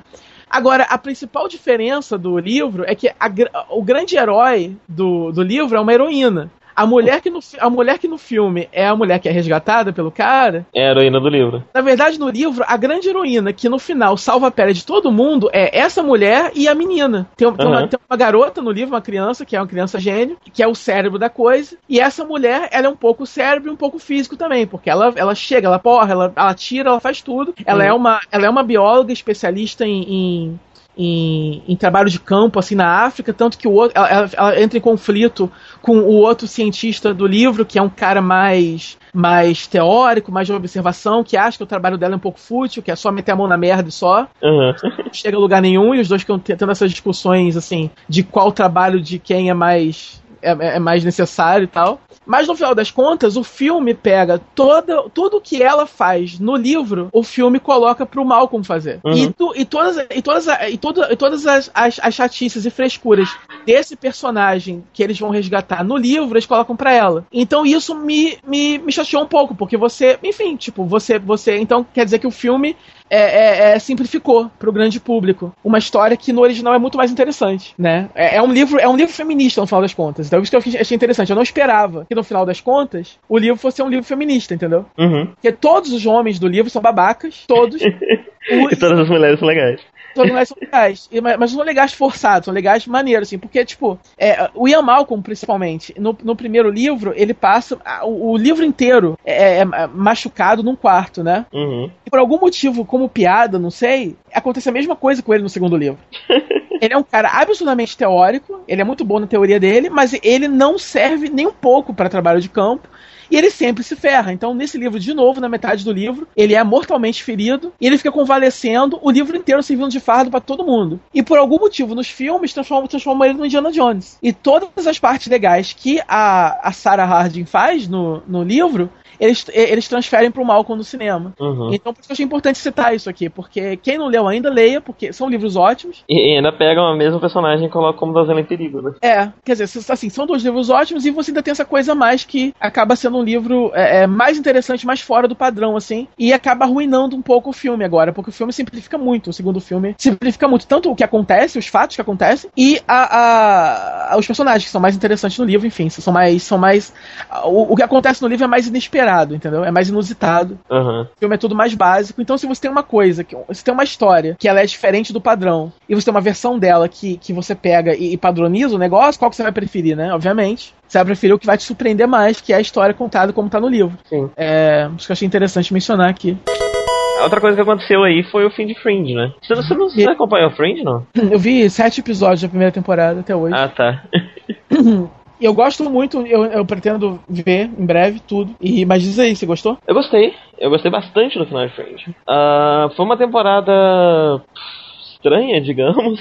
Porque o que acontece? Eles fecharam, essa foi a quinta temporada, eles fecharam a maior parte das pontas no fim da quarta, porque teve a coisa toda, né? A gente vai ser cancelado, não vai, que tá rolando desde a terceira, mas na Uhum. quarta a coisa apertou mais, e assim, os números ficaram muito, muito, muito baixos. E então eles provavelmente fizeram, montaram o roteiro de uma forma que se fosse pra terminar ali, a gente teria quase tudo respondido. E Uhum. quase tudo amarradinho, quase tudo fechado. Ah, por sorte, eles conseguiram combinar com a, editora, com a, com a emissora, né? E fechou. Teria mais uma temporada de só três episódios, ah, que é essa agora, a quinta. E ela basicamente foca em resolver uma coisa que ficou em aberto, que é o que são os observadores. E, e ela foca nisso e ela se passa no futuro. Ah, A gente já teve universo paralelo, a gente já teve várias coisas, e agora a gente teve ah, um futuro. com os mesmos personagens, né, com as mesmas idades, só que eles estão no futuro. Enfim, não vou dar mais detalhes. Mas, enfim, como não tinha mais muita coisa da grande trama pra resolver além disso, eles acabaram focando muito nos personagens e fizeram umas uns what ifs, um, com eles no futuro e brincaram bastante com isso. Então, Uhum. é, tem tipo um arco de dois episódios que o, o Peter rouba o negócio que transforma os observadores nos observadores e injeta nele. Ele se injeta pra ele ter mais poderes e conseguir enfrentar os observadores, sabe? E aí tem todo um arquinho muito bom utilizando isso que, que, que, que desenvolve bastante o personagem e os outros também. E o final, os dois últimos episódios são muito emocionantes, são muito respeitosos com a série inteira, ah, muito respe- respeitosos com os personagens, eles são muito sobre o Walter, ah, eles fecham o arco dramático do Walter da série inteira muito bem, sabe? E, enfim, é, eu acho que o final da série foi muito respeitoso com os personagens, é uma temporada sobre os personagens, como nos sobrou muito de, de, de plot, do- de grandes plots, grandes segredos, grandes mistérios pra tratar nessa última temporada, é uma temporada muito focada nos personagens, e eles fazem, isso- eles fazem isso muito bem, como do jeito que Fringe sabe fazer. Aham. O Fringe desenvolve muitos personagens, colocando os personagens em situações fora da sua realidade, ou Aham. pegando esses mesmos personagens em outra realidade que eles tiverem, tiveram outras oportunidades, e aí vendo as diferenças entre os personagens, você acaba apre- aprendendo mais sobre os personagens. Aham. E então eles fazem muito isso. E o que, o que que o povo tá falando? Estão reclamando que foi tudo aberto? não falou nada? cara, mimimi? não, é- então, eu não vi ninguém reclamar disso, mas eu, Ou, ou- ou será que Fringe não tem mais fã suficiente pra ter os mimimi e é só a galera legal que ficou? eu tô achando que, que, que é bem por aí. Aham. que Fringe, o, o, o público se, se reduziu tanto e ficou muito. Quem eu vejo que, que, que, que tá compartilhando o Fringe no É Tumblr mesmo. né? é porque curte, porque curte os personagens, porque sabe o que é a série. É o pessoal como a gente que assistiu Lost e sabe que Lost é sobre os personagens, não é sobre que- o, que, o que é a ilha, sabe? Aham. Então eu tenho a impressão que o que sobrou do público de Fringe é esse pessoal.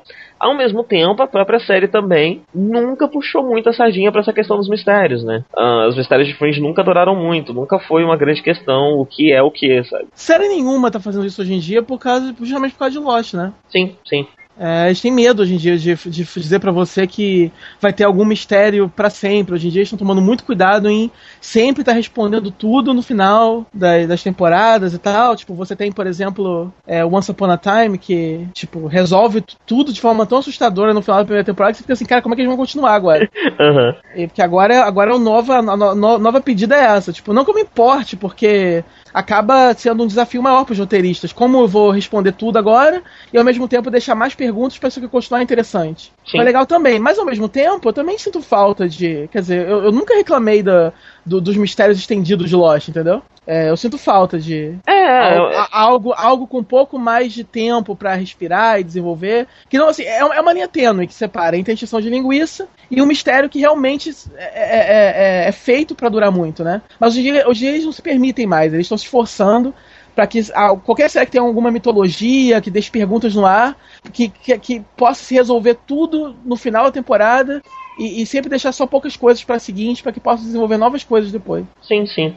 Mas, mas eu acho que ele Fringe nunca. ah, não, não é uma boa ideia focar muito no- no- nos mistérios. Porque eu, eu, eu vou ter uma, faço uma analogia maior de Fringe com o arquivo X do que com Sim, sim, aham. E Arquivo X também tinha seus mistérios extensos, mas tudo isso deu muito errado lá, né? Porque É. não combina, não combina muito com a série. Eu acho que pequenos mistérios, pequenas questões, pequenas coisas que não. que, o, que o plot de cada Não, episódio então, não depende é- daquilo pra existir, sabe? É bacana ter. Não, então, eu acho que no caso de Fringe combina, no caso das séries que eles têm feito combinam também. Eu só tô dizendo que É, Sente falta de ter alguma coisa que não é assim. Sim. É, tipo assim, eles não estão se permitindo mais criar algo que permita isso, entendeu? Sim, sim, tô Tá tudo fe feito realmente pra durar, porque tanto que. Foi, foi, eu já comentei isso aqui, que sempre que, que, estreia alguma série que, que trabalha com mistério, trabalha com algum plot é, fe, fechado e contínuo, sempre o produtor, o showrunner, na entrevista, na, na, na, nas prévias, sempre garante para você que vai ser respondido. Uhum. Foi, foi, assim com, com, com, foi assim com Alcatraz, foi assim com, com Revenge, foi assim com, enfim, várias séries aí sempre, aí sempre debate na tecla que vai ser respondido, fica tranquilo.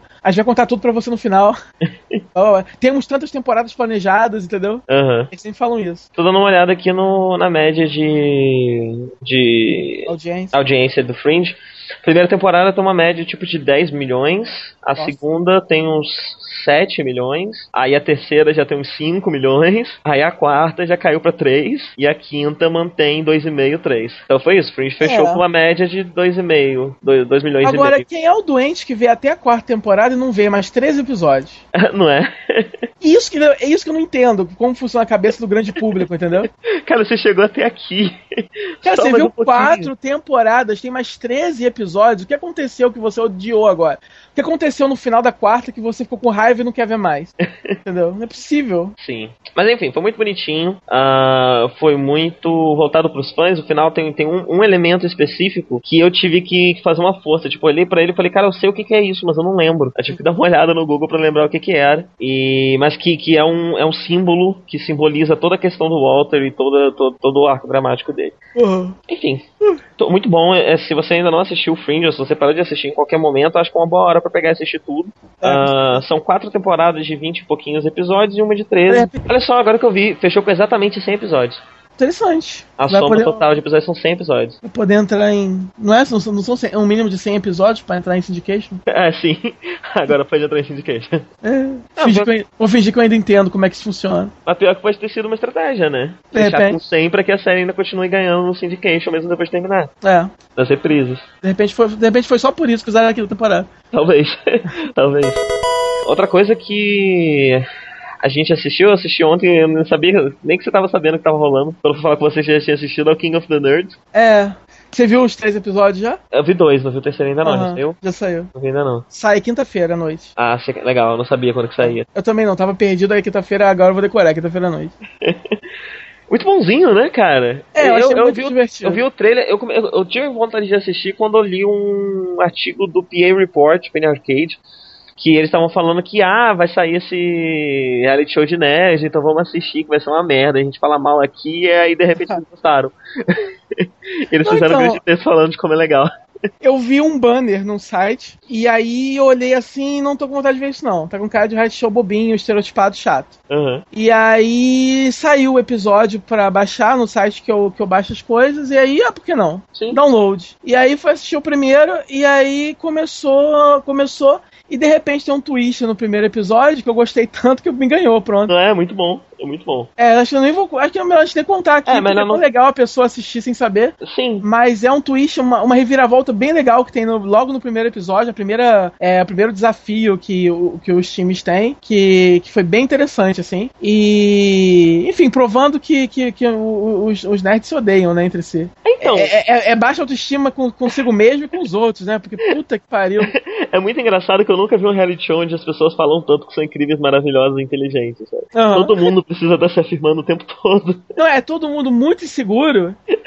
e aí o que acontece? Quando você põe um bando de gente segura para competir, caralho, meu. Não é? Cara, tipo, é pior do que um Big Brother normal, assim, que tem gente normal competindo e, e, e falando mal e focando ali, tipo, caralho. Então, te, te, eu vi gente que, que, nem assistiu, mas que ficou falando, ah, que ridículo, ah, que vergonha, não sei o quê. Ah, não. Cara, olha é só. Gente, ele, né? ele, não, primeiro, é a gente, segundo, eles não estão passando por nenhuma vergonha que qualquer pessoa que participa de um programa que tem gincanas também não passe. É, tipo, é, o, o, o, é, é um programa bem nerd, digamos assim. Eles não estão. Uh, eles não estão é, é, potencializando a humilhação. É, eles não estão ali pra ninguém. Inclusive, o programa o tempo todo fica te... E ele também não fica falando. Enaltece, o programa não, enaltece, E ele também não fica fazendo aquilo que acontece muito hoje em dia, de tipo, ah, ser nerd é muito legal, se você for nerd você vai ser descolado. Ele também não faz isso. O que ele faz é o seguinte, cara, você é uma pessoa como qualquer outra, você merece ser respeitado como ser humano. É. Não, assim, e, e, inclusive, você provavelmente é mais inteligente do que a maioria dos seres humanos. E é, é isso que ele faz.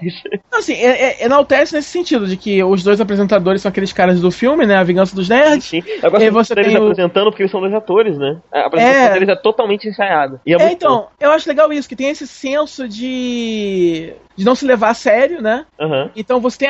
Eles são muito. Eles são muito, muito empolados e, e, tudo é muito grandioso o discurso, mas é irônico. Tem aquela notinha irônica com relação a tudo, né? Uhum. Eles sabem que é uma grande brincadeira. Sim, sim. E, e todo mundo que vai assistir também sabe disso. Então eles ficam morando nessa mansão, que é o Nerdvana. E, e são todos nerds de áreas diferentes. Então tem, a, tem, o, tem gamers, tem os cientistas mesmo, tem um neurocientista, tem o, o, tem um cara lá que, que trabalha. É, é, ele é um saco, mas o emprego dele é ótimo, né? Que ele trabalha criando RPG de mesa. Ah, sim, sim. É, eu até o... não me irritei tanto com ele, não. O cara mais irritante para mim é o, o hacker lá. É que, não, aquele cara é maluco, nossa. Que é muito bom o hacker. Ele vira e fala: Ah, eu sou um hacker, eu saí no jornal tal, tem meu nome lá dizendo que eu sou um dos maiores hackers. O pessoal vira pra ele: Cara, vocês sabem seu nome é porque você não é um hacker tão bom assim, você sabe, né? É. você foi pego. Não, ele é ridículo. É porque, assim, na, é, na verdade, você vendo o terceiro episódio episódio você passa a odiar mais ainda ele. E Nossa, se irritar um pouco. É, então, se irritar um pouco mais também com esse cara do, do RPG de mesa. Porque ele, tá, ele, se acha muito, assim. Ele se acha uhum. o líder do pedaço, realmente, e enfim. Uhum. É, daí tem esses dois times, moram nessa casa, aí tem o, o eles competem em algum desafio. É, o segundo episódio foi um desafio de cosplay, né? É, eu achei bacana a estrutura. A, a estrutura é muito baseada no como eles funcionam. Uhum. Tipo, é, é uma das provas também de que o, o, objetivo do programa não é ridicularizar eles, mas botar eles para competir uh, no que eles têm de melhor. Então, uhum. o que acontece? Se você tem a, a prova que vai ser um jogo de xadrez, você vai dar para eles quatro horas para estudar xadrez. E é isso que eles vão fazer. Eles vão ligar o computador e ficar jogando xadrez. Eles uhum. vão procurar livros de xadrez. Eles vão estudar xadrez. É. então, eu, eu gosto desse, do fato deles terem esse momento de preparação e esse momento de preparação ser meio que acadêmico, sabe? Ser realista. Eles vão, né? eles vão, é, eles, vão, é, eles vão estudar, eles vão de fato estudar e fazer alguma coisa. É. Eu acho, eu acho um programa bem. É, é, é, é, um programa bem nerd, assim, não é um programa feito pra. Não é como The Big Bang Theory, por exemplo. Não é uma coisa nerd pra quem não é nerd assistir. É, eu, eu postei um post muito bom sobre Big Bang Theory, que é a coisa de que em Big Bang Theory você não tá rindo com a série. Você, tá rindo do nerd. Você não tá rindo com os personagens, sabe? Você tá rindo dos personagens. Uhum. Se você se identifica com os personagens, isso não é bacana. Uhum. É uma série feita pra rir da sua cara. Uhum. E, e o King of the Nuts não faz isso. King of the Nuts realmente coloca ali e, e, e, eu acho que assim, se uma pessoa conhece esse universo e, e, se, se identifica com ele, ela vai conseguir entender tudo que está acontecendo.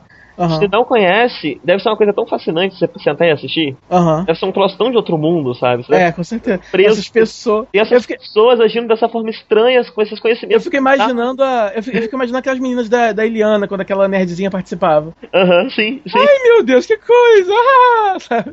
Então acho que ele acaba pegando os dois públicos por ser muito curioso para quem não conhece e por ser muito identificável para quem faz parte do público. É, com certeza. E tipo, é legal porque quem perde a prova do dia, né? O, o próprio time seleciona uma pessoa e o, o time rival ganhador seleciona uma pessoa desse time e esses dois competem no, no, no Nerd Off, que é uma outra, uma outra competição qualquer, e um deles é eliminado. Quem perde é eliminado do programa. Uhum. E é legal que quem é escolhido pelo próprio time, como é nerd, nerd tem, já, já, tem toda uma questão de ser excluído e tal, né? Então o drama é três vezes pior. sim, sim. Por que, que você votou em mim? Você me acha fraco, ninguém me ama. Aquela, aquela gordinha do A Batman, gordinha tadinha, velho. Ela é a pena. pessoa mais sofredora. Toda hora que ela fala, parece que ela tá chorando. Não, é assim, e ela, ela, só me irrita um pouco porque ela tem uma autopiedade muito grande, né? Os, outro, os outros são inseguros, mas tem aquele, aquela, o, ego, o ego ali batendo forte. Ela fica por mim, né? Eu sou só ela não. É, ela não tem parede nenhuma, inclusive, por exemplo, ela podia ser assim, honesta no, no, depoimento. Mas não, tipo, ela se rebaixa na, nos outros também, entendeu? Uhum, sim. Isso que é chato, ela chora na frente dos outros. Isso eu não acho legal. Ela devia ser um pouco mais metida na frente dos outros. Uhum. Tipo, foda-se que eu não sou neurocientista. Eu conheço o Batman. Isso, é, isso é alguma coisa. sim. Porque é, ela, ela tem segurança não só porque ela é gordinha, mas porque. Cris, você sumiu. De Batman só. Peraí, calma. Você sumiu. Voltei? É, é, ela tem insegurança por quê? Ela é insegura não só porque ela é gordinha, mas porque ela tem o conhecimento te- teoricamente mais inútil. Não, porque... assim, ela ser gordinha não é uma questão. Não, porque, porque ela é nerd de Batman só. no meio ali da gamer, que, que, que, que é competidora, do outro cara que vive criando RPG, do outro que é neurocientista, não sei o quê. Todo e ela. mundo tem um, um campo de conhecimento e eu só conheço o Batman. É, não, eu sou fã de Batman. É isso. O meu, o- um dos meus favoritos é o, o, o de cabelo rosa lá, o metaleiro, porque tem o cabelo rosa. Assim. E eu queria, cara, tipo, eu queria muito, tipo assim, tipo, que, que ele é um gordão barbudo metaleiro, só que tem o cabelo rosa. Eu, tipo, eu tô quase pintando o cabelo de rosa. Sei lá, me segura. Impeçam, por favor. Ai, ai. E é isso, é um programa bem interessante mesmo. É bem legal. Aquela.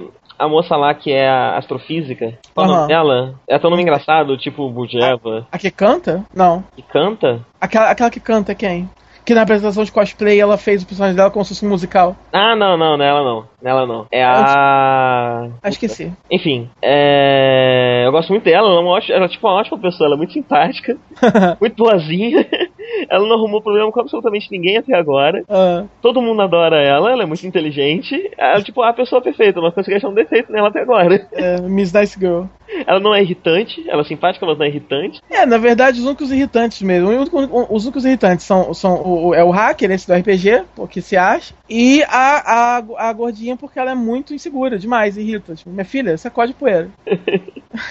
O neurocientista também é uma coisa muito estranha, né? É. Ele, ele, ele tem muita coisa do humor físico, né? Ele parece estar o tempo todo faz- tentando fazer um humor físico com ele mesmo. É, Você ele, fazendo ele, careta, ele é, ele é awkward, né? Sim, sim. Ele- Eu me identifico com ele, porque eu sou awkward assim também. A expressão, a minha expressão corporal eu também não sei me mexer, não sei. Me identifico por causa disso. A gente é Tá. parecido fisicamente também, eu acho. é, é mais baixinho, né? É, Mas, mas você não faz poses por aí, eu acho. Eu pelo menos nunca vi. não. Ou gente tá falando da mesma pessoa? Não, eu tô falando do cara que tipo, faz pose de He-Man, tá? Não é, um, não é um gordinho que usa camisa e óculos? Que é, usa óculos e costuma usar gravatinha borboleta de vez em quando. Isso, isso. É, É, não. então. É, então. fala- Ele, Ele tá, sempre, ele tá sempre com um sorrisão, ele tá sempre fazendo as, as poses É, assim, é. engraçadinhas. ele só é mais cute, assim, que eu, mas, assim, no geral. Eu não uso gravatinha borboleta, roupinha colorida, essas coisas, mas. Tá, então, é, é, o- outra coisa inusitada que eu resolvi comentar também aqui, por alto também, é Grey's Anatomy, porque é um seriado que já tá na nona temporada, vai pra nona temporada, se não me engano, já tá na nona, não sei. E é um desses seriados bem mainstream, que fazem muito sucesso, que, enfim, que todo mundo assiste, todo mundo gosta. E aí, e, e aí que é o negócio? É, é muito mainstream, todo mundo gosta e já dura 10 anos, não vou ver isso nunca, né? Uhum. Se você já não começou a ver lá atrás, você. a- o seu pensamento é, não vou ver isso nunca. Mesmo porque é um seriado médico, e, enfim, já tem muita coisa desse tipo. E aí eu já vi a House, e enfim, a minha cota de seriados médicos já estava bem preenchida. Só que aí o que aconteceu? É, eu tava no. Um amigo meu veio no, no chat pra mim e falou assim: Ah, eu tô aqui com. Eu tô aqui com um episódio de Grey's Anatomy parado, sem coragem de ver. Eu falei, por quê? Ai, porque uma personagem muito legal sofreu um acidente terrível. Ela tá morrendo e o espírito dela tá do lado cantando músicas tristes. Meu Deus, não sabia que é tão longe assim. Eu falei, peraí, o espírito dela tá do lado cantando músicas tristes? Como assim? Aí ele, ai, tá muito, eu tô, tô muito sofrendo muito, ela vai morrer, eu não quero ver isso. Me mostra essa cena, pelo amor de Deus. Aí ele me jogou, ele me jogou no YouTube a cena. Aí no primeiro momento você tem a, garota presa lá no- nos de- no- nos escombros lá do carro. Uhum. E ela do lado dela cantando. Uhum. E ela vai pro hospital e ela continua cantando. Aí no primeiro momento eu veio pra ele e falei assim: Cara, isso é muito. Isso é meio piegas. Tipo, a, a, a cena já é triste o bastante. Eles não precisam potencializar botando a alma dela cantando música triste. Porra! E aí, de repente, os médicos começam a cantar também. Aí Ah, eu falei assim, cara, vem cá, isso aqui não é um episódio musical, não. Tem muita série que faz isso. Aí eu corri na Wikipedia e vi, não, realmente, é um episódio, é um episódio da sétima temporada que é um episódio musical. Ah, é um daqueles episódios que, que, a, que a emissora aconteceu com o Fringe também. eu, a eu, emissora lembrei pediu de pra, na hora, assim. A emissora pediu pra várias séries terem episódios musicais pra promover Glee. Não, mas é que tá. Eu, não é da mesma. Não é da Não é da mesma emissora? Não é. Eu achei. a- No primeiro momento eu achei que fosse isso também. Eu perguntei Aham. pra ele, porque como é uma série que eu não, eu não esperaria ter um episódio musical, eu perguntei pra ele. Cara, rolou uma época que, rolou uma época que várias séries tiveram episódios musicais. Vai ver, foi isso. Eu fui, na verdade, não. Na verdade, a criadora disse que desde o primeiro. de- desde que eles estavam gravando o piloto da série. Eles, eles, é, ela tinha a ideia de fazer um episódio musical e aí esperou sete temporadas pra série estar estabelecida o suficiente para não perder ninguém. Entendeu? Fazendo isso. Uhum. E aí, e aí é, é, nessa conversa, Grey's Anatomy começou a conversar dos personagens. Eu já sabia que tinha uma japonesa no meio que é coreana, na verdade, que ela tem uma cara muito, muito louca. Eu gosto muito dela. Só de ver os promocionais no Sony, eu já gostava muito dela. Você tá aí ainda? Tô, tô sim. Tá, rolou um, um barulho esquisito. É Sandra O, o nome dela. É Sandra O-H, o sobrenome dela. Procura aí. Uhum. Adoro a cara dela, adoro ela. Ela é diferente, ela é linda, eu tenho um tesão absurdo nela. E aí tem o Netflix completo. E aí eu falei, cara, what the hell? Eu vou ver o piloto disso. E aí o piloto me ganhou. Nossa, uma senhora asiática com uma carinha meio alienígena, né? Ela é ótima, ela é ótima, ela é ótima. Muito bom. E aí o que acontece, cara? A primeira temporada foi um, foi um mid-season replacement, então ela teve só nove episódios. Uhum. Então eu falei, eu adorei o piloto, tem nove episódios, vou continuar vendo isso. Então o que acontece é o seguinte, e, agora já, já tô na terceira temporada. O que me ganhou em Grace foi o seguinte: é, diferentemente de House, ela não é uma série sobre mistérios médicos nem nada. É, é, é, ela é mais focada realmente no dia a dia daquele hospital. Eles começam a série, os protagonistas são, é, são internos, são estudantes que estão começando a, a, a sua carreira de, de cirurgiões ali no, no, no hospital. E é uma série toda focada nos personagens e no drama deles. E todos os casos que eles resolvem são pano de fundo para desenvolver o drama deles, entendeu? E como toda série que a gente acaba gostando mais, é o, o, os, os personagens delas dessa série são muito bons e, são, e, e o roteiro é muito bem escrito, entendeu? As uhum. situações que eles passam são personalidades muito interessantes. Todos eles são, são viciantes. Você fica viciado naqueles caras, entendeu? Você quer conhecer, você quer ver eles fazendo coisas, entendeu? Porque eles são muito bons e muito bem escritos. E, e os atores são muito bons também. Essa asiática, eu já gostava dela, pô, de olhar para ela, entendeu? Antes. Uhum. E a personagem dela é muito, mas muito boa, entendeu? A gente Porque... uma foto dela, muito boa, véi. Deixa eu ver. Tá no link. Peraí personagem dela, ela, ela, ela faz um tipo é, emocionalmente distante, né? E ela é totalmente focada no trabalho. Ela é meio tsundere, assim, uhum. um pouco. Ela é totalmente focada no trabalho. Ela é fria calculista, ela tá crescendo na carreira dela. Inclusive, ela tem dificuldade em conectar com os pacientes e tal por causa disso. E todo o arco dela envolve justamente ela conectando aos poucos com o lado humano dela e ficando completamente desesperada cada vez que ela se vê numa situação dessa, entendeu? Tipo, nossa, estou emocionada, entendeu? Ela faz uma grande, um grande drama em torno disso. Uhum. Então, a personagem dela é de longe a, a, a, mais interessante. Mas você tem a protagonista, que é a, que é a Grey do título Meredith Grey, que é, que é legal também. Enfim, todos os personagens são, são importantes, são interessantes, o drama, os dramas deles são interessantes. É uma série que é muito dramática. É, tem vários momentos assim que você realmente chora, que você realmente se emociona, que se arrepia. Tem alguns momentos exagerados, sim. Ela é bem melodramática e piegas em alguns momentos, mas como você gosta tanto daquela, daqueles personagens, daquelas situações, você perdoa e você compra o melodrama dela, entendeu? É, é, é, é como quando eu vi a novela mexicana, eu sabia que, que, que aquilo ali era exagerado, mas eu comprava assim mesmo porque era legal. Uhum. É, é, o mesmo princípio aqui, tipo, mesmo quando eles exageram um pouco, acontecem umas coisas muito absurdas, ou umas coincidências muito convenientes, você meio que compra porque você gosta daquele universo, entendeu? Uhum. Então, há muito tempo que eu não via, assim, um drama de personagens tão, tão legal, assim, tão, tão gostoso de assistir, tão personagens tão interessantes, tão bem construídos, assim. Então me surpreendeu, eu não esperava mesmo, assim, que eu fosse estar tá agora assistindo uma série de nove temporadas, episódios de 40 minutos, 20 e poucos episódios por temporada, entendeu? Eu não esperava, nessa altura do campeonato, começar a ver essa série, entendeu? Eu, é. eu, eu, achava que eu nunca fosse ver essa série. E agora eu tô vendo e, e tô feliz de estar tá vendo, assim. Recomendo para quem quiser, de repente, tentar ver o piloto, pelo menos, e tentar é, é enxergar isso que eu tô falando, entendeu? É, talvez eu até dê uma olhada. Eu não é. sei porque eu tenho medo. Eu também tinha. É eu tenho cara... medo de começar, de começar a querer assistir uma Frost gigante desse. Então, eu também. Por isso que eu falei, eu não ia assistir isso nunca. Tanto que quando esse meu amigo me mostrou, eu falei assim, eu, até pensei, cara, eu acho que. Peraí, Cris, você sumiu. Cris? Eu vou assistir isso com a voltou. minha. Voltei? Voltei, voltou. voltei? Voltou, tá. voltou, voltou. Quando esse, quando esse meu amigo mostrou é, os episódios, começou a falar sobre e meio que vender a série pra mim, no primeiro momento eu achei que eu fosse assistir ela com alguém, ou com minha mãe, ou com alguém que aí me animaria a assistir, entendeu? Uhum. Mas acabou que não foi preciso, porque eu sugeri pra minha mãe, minha mãe não se animou, e a, aquele negócio, como a primeira temporada tem nove episódios, você põe, põe na cabeça assim, tipo, vou ver esses nove episódios e, e, e ver o que acontece, entendeu? Uhum. Só que aí quando, quando acaba, você tá curtindo tanto que eu vou ver a segunda agora, entendeu? Tipo, uhum. E aí acaba, enfim, e aí você vai vendo, vai vendo, vai vendo e, e me surpreendeu, assim, de uma forma geral. Eu, eu, eu, eu, não esperava que ela fosse tão boa e eu não esperava que eu fosse estar assistindo uma série tão grande assim agora. Uhum.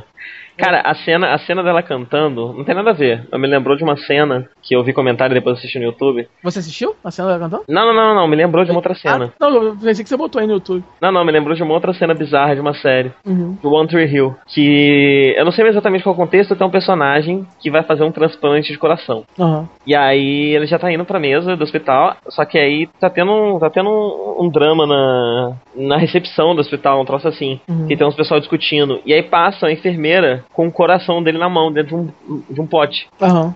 Um pote do coração. Aí essa, essa enfermeira, ela tropeça. Ai, meu Deus. E o coração voa e cai no chão. Nisso que o coração cai no chão, vê um cachorro, pega o coração, morde e vai embora com o coração. E Não. o episódio termina assim. Não. Sim. eu vou ver se eu acho essa cena pra gente passar. Não, assim, tem momentos médicos bizarros assim em Grace também. É, que você fica boquiaberto. E o, e o mais legal é o seguinte, ele. Ó, eu procurei One Tree Hill Dog, veio. eh, o, o Google já, já, já sugere Drug Hard. Na hora, na hora. Não, assim, é, é, a série tem esses momentos médicos bizarros e o, e o mais legal é o seguinte: é, eu não sei muitos spoilers, mas inevitavelmente eu já sei, de, por exemplo, de alguns membros do elenco que não estão mais na série. Aham. Eu só não sei como nem quando eles saíram. Então, cada vez que acontece alguma coisa com ele, você fica com o coração na mão, tipo, ele vai morrer. É agora, entendeu? Tanto que um, um agora, no episódio recente, foi baleado. Um desses, que eu sei que não estão mais na série, eu comecei a ficar desesperado na hora. Tipo, vai morrer, é agora, entendeu? E você se importa com eles. Você se importa com. E, e- e é legal que a série apresenta muitos conflitos morais que são. é, é, que são de verdade, entendeu? Ele não facilita pra você, ele não deixa nada conveniente pra você. Tanto que são personagens, muitas vezes é difícil você torcer pra eles, entendeu? Você gosta deles porque, porque eles são humanos, mas justamente por eles serem humanos, você nem sempre tá do lado deles, porque eles são muito falhos e eles cometem decisões muitas vezes que prejudicam, porque ainda mais em seriado médico, né? Você não quer ver o médico tomar uma decisão claramente errada que vai prejudicar o paciente. Uhum. É, ainda mais depois de House, que em House, em 90% dos casos em House, eles salvam o paciente no final. E por mais que, por mais que eles quase matem o cara no- no- no- durante, no final o cara sai vivo, é o que importa. Em Grace, não. Em Grace, em vários momentos, é, eles tomam decisões egoístas até. Tem todo um arco que acontece no final da segunda temporada, que é um arco que uma das personagens faz coisas absurdamente egoístas, por interesse próprio, porque ela tá envolvida com um dos pacientes e tal, e ela acaba prejudicando outros pacientes por causa disso, entendeu? E é uma, e é uma das protagonistas, quer dizer, como que você lida com isso? Então eu acho legal que é uma série desafiadora, e me surpreendeu porque você não espera que uma série que seja tão popular e tão mainstream tome tantos riscos assim na sua narrativa, entendeu? Aham. Porque geralmente séries assim elas vão, elas vão, elas vão jogar mais seguro, justamente pra segurar a audiência dela. E essa não. Eles não se preocupam em, em facilitar pra você. E, e eu aprecio séries assim. Que são assim e que não estão perdidas numa emissora de TV a cabo, com 10 episódios só e tal, entendeu? E é Aham. isso. Enfim, é Grace Anatomy. Muito bom. Então, eu te. Eu te passei aí, tem 30 Tô vendo segundos. Assiste aí, Tô- tem 30 segundinhos. Tô abrindo aqui, vamos. Eu vou- salvei aqui o link pra botar no post também. Veja que incrível que é essa cena. Tô vendo aqui, peraí.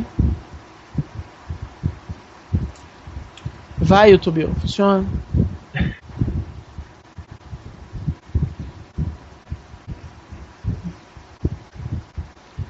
Cara, eu acho que eu já vi isso. Ah, é? Cara, por que, que tá travando com 30 segundos? O que acontece? Por causa do lá, Skype, cara. será? Talvez, provavelmente. Cheio de cachorro tá vindo. que coração bem feito que eles fizeram. Não é? Meu Deus! E o melhor, o outro que é, é todo mundo achando essa situação muito normal, sabe? Não tem ninguém, meu Deus, o que tá acontecendo aqui. Não, engraçado que ao invés de fazer uma cara de puta que pariu, eles uma cara de nossa, que chato, né? Isso que aconteceu. O cara, o cara tem uma reação de galã de novela quando, quando revelam que, sei lá, ele é, ele é filho do outro. sabe? Aham, E é esse maluco aí que tava sentado na cadeira de rodas que ia ser transportado, eu acho. Que escroto, cara, tipo assim, nossa, um cachorro levou meu coração. É o cara. Putz, que chato, né? Que Cachorro chato, nós coração. precisamos de outro coração agora. É. Ai, ai. Eles não aproveitam esse coração, então. Você lembra o que acontece com o coração, não? Ah, não sei, eu não assisti isso não, só vi falar da cena e procurei. Cara, eu tenho que mostrar isso pra todo mundo agora. Mas eu vi aqui na Wikipedia que o personagem fica vivo até a última temporada, então ele deve conseguir um Morrer, ele coração não morre, né? Ah, tipo, É, é. Não, e outro legal de Grace também é porque é, essas primeiras temporadas tem uma série de participações especiais de atores que eu conheço de outros projetos que estão ali, então você vai reconhecendo a galera, tem Chris O'Donnell faz um arco grande. A, a... Engraçado que esses personagens, eu, eu vou ler na Wikipedia, é, várias dessas participações, eles, eles concorreram a prêmios por causa dessas participações, entendeu? São, são, Ah. são arcos, assim, bons, assim, que eles participam, então. Uhum. Da Ranger. É, o, o da Ranger foi a série que veio depois de, de Ranger. E eu, foi, eu, né? eu descobri que ela foi escrita. Na verdade, foi um cara só que escreveu quatro centais seguidos. Ah, é? Ele escreveu de Ranger, porque da Ranger é basicamente de Ranger, só que com temática chinesa, é a mesma coisa, né? Aham. O. Os, os, só que ao invés de dinossauros são animais da mitologia chinesa e tal, mas é basicamente a, a, a, a mesma coisa.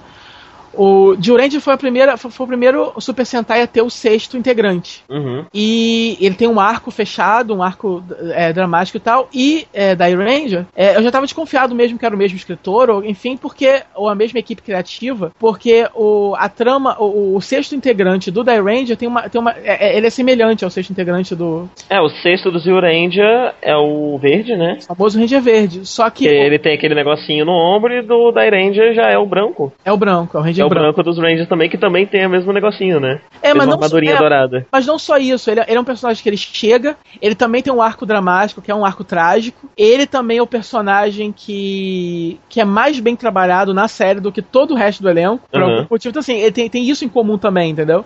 É porque, porque hoje em dia o sexto integrante ele chega pra dar uma arejada na série e pra interagir com os outros personagens, né? E, Uhum. e, e para meio que até ajudar na evolução dos outros personagens. Nesse, nesse início não era bem assim. Ele já ele tinha um arco dramático que era mais interessante do que todo o resto, mas é mais fechado só nele, entendeu? Uhum. Ele não trabalha tanto assim com os outros. Ele não, ele não aparece em todos os episódios. Ele realmente é, ele é mais separado da- do resto da galera. Hoje em dia não. Hoje em dia, por exemplo, o, o, lá, chega o, o Gokai Silver e mora com os caras. Sim.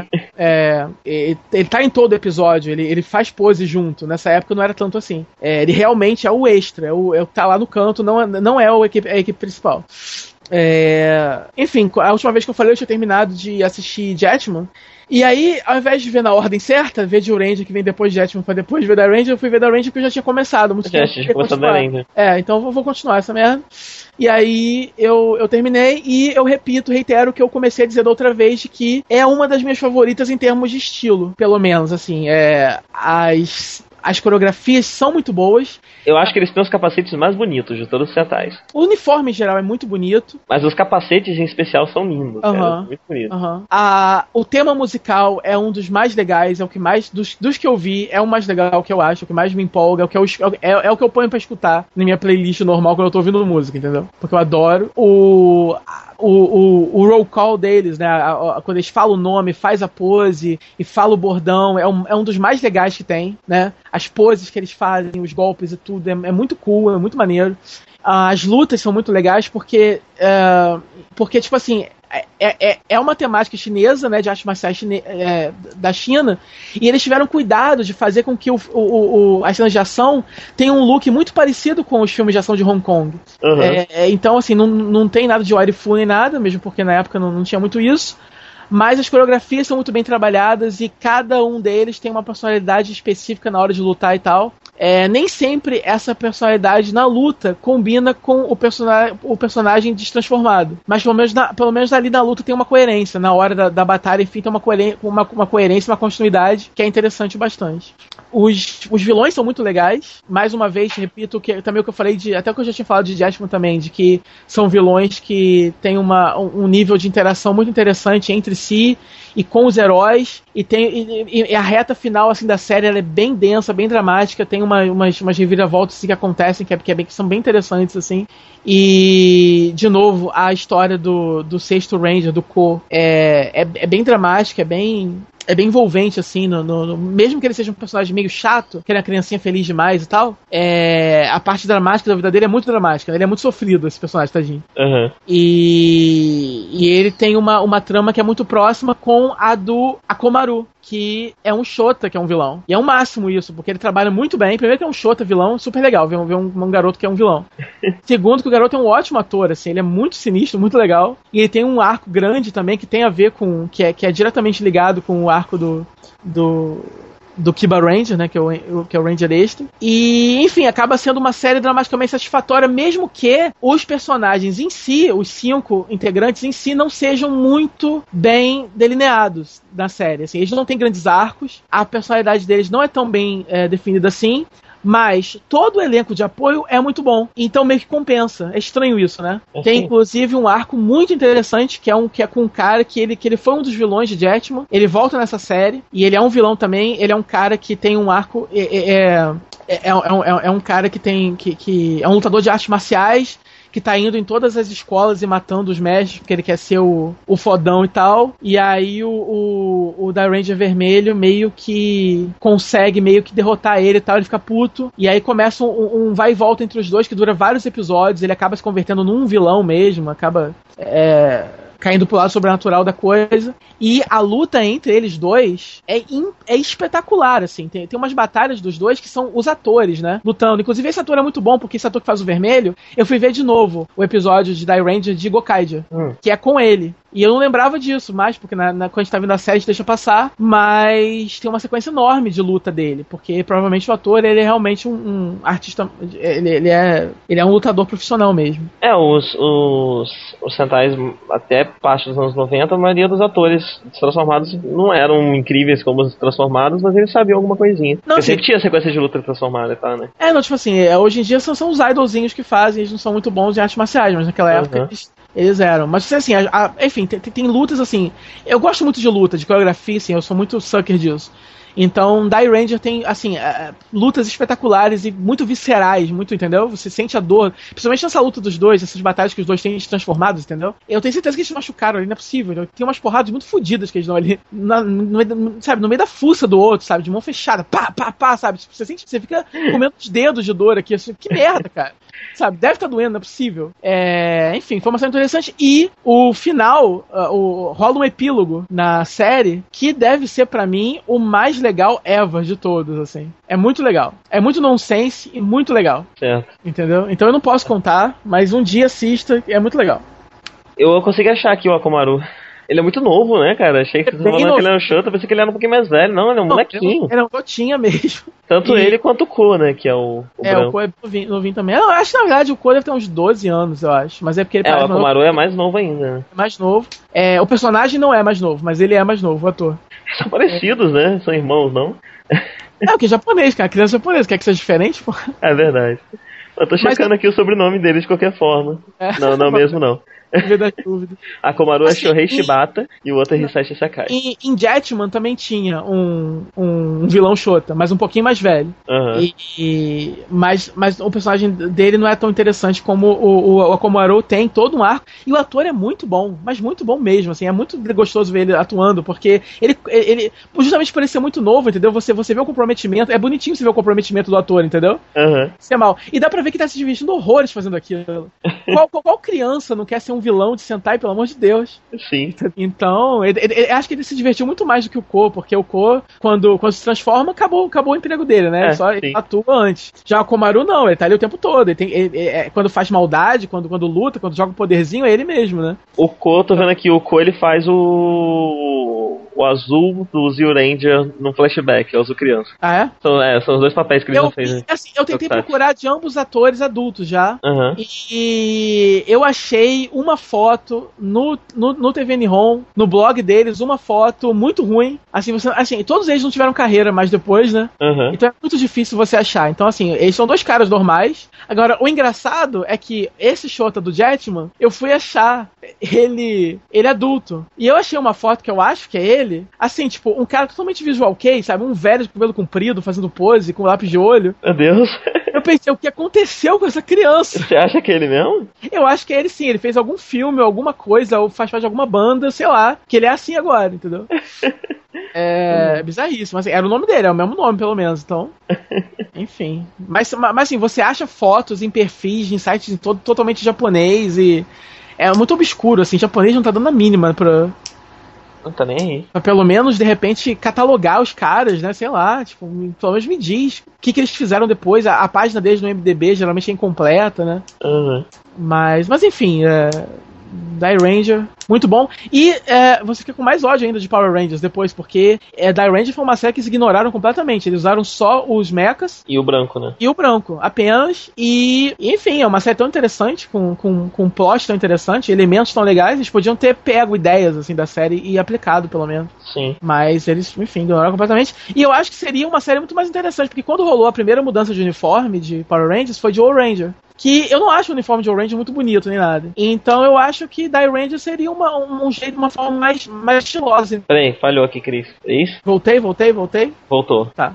É, o, o, uniforme de, de, de Ranger ficou muito icônico, né, com Power Rangers. Uhum. Eu imagino que por isso eles tenham tido tanta. demoraram tanto em trocar. Durou três, três temporadas com É, aquele só- mesmo uniforme. Só em Orange que eles trocaram, não foi? É, então, é, então, só em Ranger, mas eu não acho o Ranger um, uma- um Sentai legal. Eu achava que eles podiam ter, podiam ter trocado pra Die Ranger. Qual é a temática de Orange? Eu não sei, cara.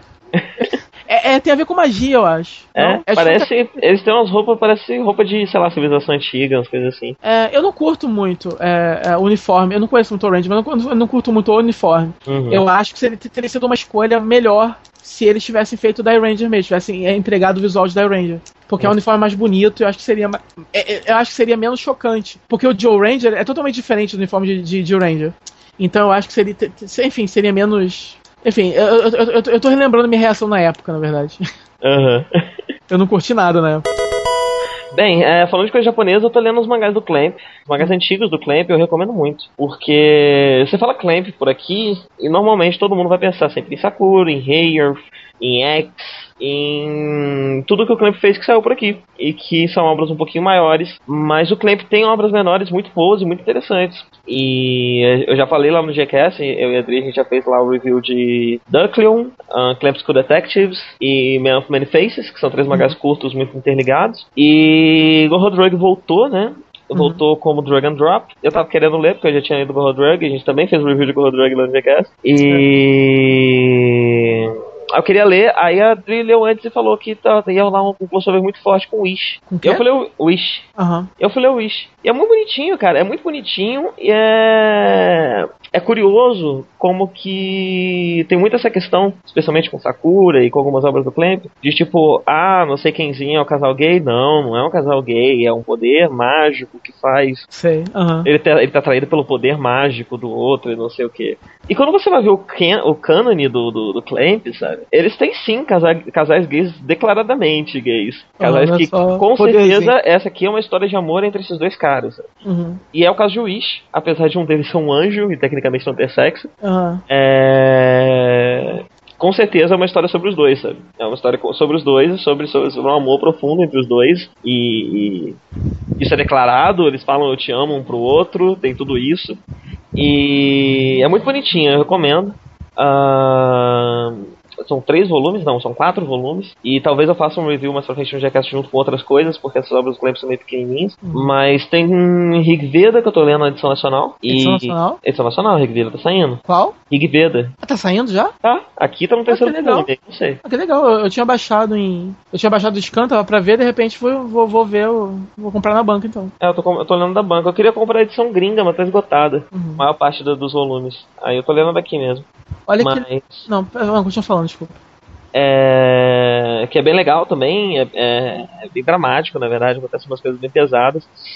Mas enfim, eu também não quero falar muito porque também dá pra fazer review depois. Uhum. Ah, a edição nacional tá, tá bacaninha, tá legal. Tem uma questão muito muito controversa sobre Rig Veda que você tem o Ashura, que é um personagem que é do terceiro sexo do Clamp. Aham. E ele é tratado ele, então ele pode ser menino, ele pode ser menino, ele pode ser qualquer coisa. Ah, no mangá ele é tratado como menino pela maioria das pessoas, mas tem tipo um ou dois personagens que tratam ele como menina. A mesma coisa acontece em Wish. Uhum. E se eu não me engano, foi em alguma tradução de algum lugar, você sabe? Foi, foi onde que botaram ele como menino, Cristiano? Onde? Ah, mas ah, eu acho que, é- acho que é não é desde a primeira tradução, né? Eu não sei, tem pelo menos uma tradução nos Estados Unidos, não sei se é atual, não sei se é mais recente ou se é a única, que eles botam o Ashura como mulher. E ele é tratado como mulher o tempo todo. Por quê? Por, é com o Kohaku que isso acontece? Tá, isso é, confundi tudo. isso acontece com os dois personagens, os dois personagens têm dois sexos, mas o que é colocado como mulher numa tradução americana é o Kohaku, o anjo. Aham. Ah, Isso não acontece com a Shura, mas era um medo de que isso pudesse acontecer na tradução nacional. Não aconteceu. É, eles, inclusive, não explicam muito. Alguns personagens tratam ele no masculino, outros personagens tratam no feminino e acabou. Uhum. Mas ele é um homem, e porque a maioria das pessoas tratam ele como homem, então ele acaba sendo visto como homem porque tá lendo. E então eles não tiveram, não, não teve qualquer espécie de censura quanto a isso. A única coisa que a JBC até hoje faz uma coisa que eles fazem desde que eles começaram a lançar mangá, que é botar notinha de roda, notinha de tradução na porra do rodapé da página. Aham. E aí o que que acontece? Eles colocam um monte de notinha que eu tô cagando pra notinha. Tipo, ah, é, esse personagem tem um nome X, que é o nome japonês pra divindade Y da mitologia hindu, blá blá blá blá blá blá blá. Antigamente eles faziam isso no, no final do mangá, tinham duas Então, páginas. quem, faz, quem bota no final, glossário. quem coloca no final no glossário é a Panini, a JBC nunca colocou. É sempre Ah, é? notinha de rodapé. E aí ela. Ouran, o, o, peraí, Oran High School não é da, Oran é da Panini, né? da Panini? Acho que é, Não, peraí. da Panini. Peraí que eu tenho ele à mão aqui, que eu tô lendo, inclusive. É JB... Hã? Panini, é Panini, tá aqui. É Panini, é verdade. É que tem esse formatinho pequenininho que é mais comum da JBC daí. Aham, é Panini. E a JBC sempre coloca notinha de rodapé. Aí é meio irritante, sabe? Porque beleza, legal, é uma curiosidade bacana de saber. Eu não tô afim de saber isso agora. Aham. Eu não quero parar de ler a história aqui, a apresentação dos personagens, pra saber qual é a origem do, do nome do personagem. Então é uma coisa que, que irrita um pouquinho a eleição. Ah, por sorte está diminuindo conforme vai, vai vão passando os volumes, não só porque tem menos nota, que eles estão evitando colocar, mas também porque, como a maioria das notas era sobre significado de nome de personagens, os personagens já estão todos introduzidos, não precisa ficar colocando de novo. Aham.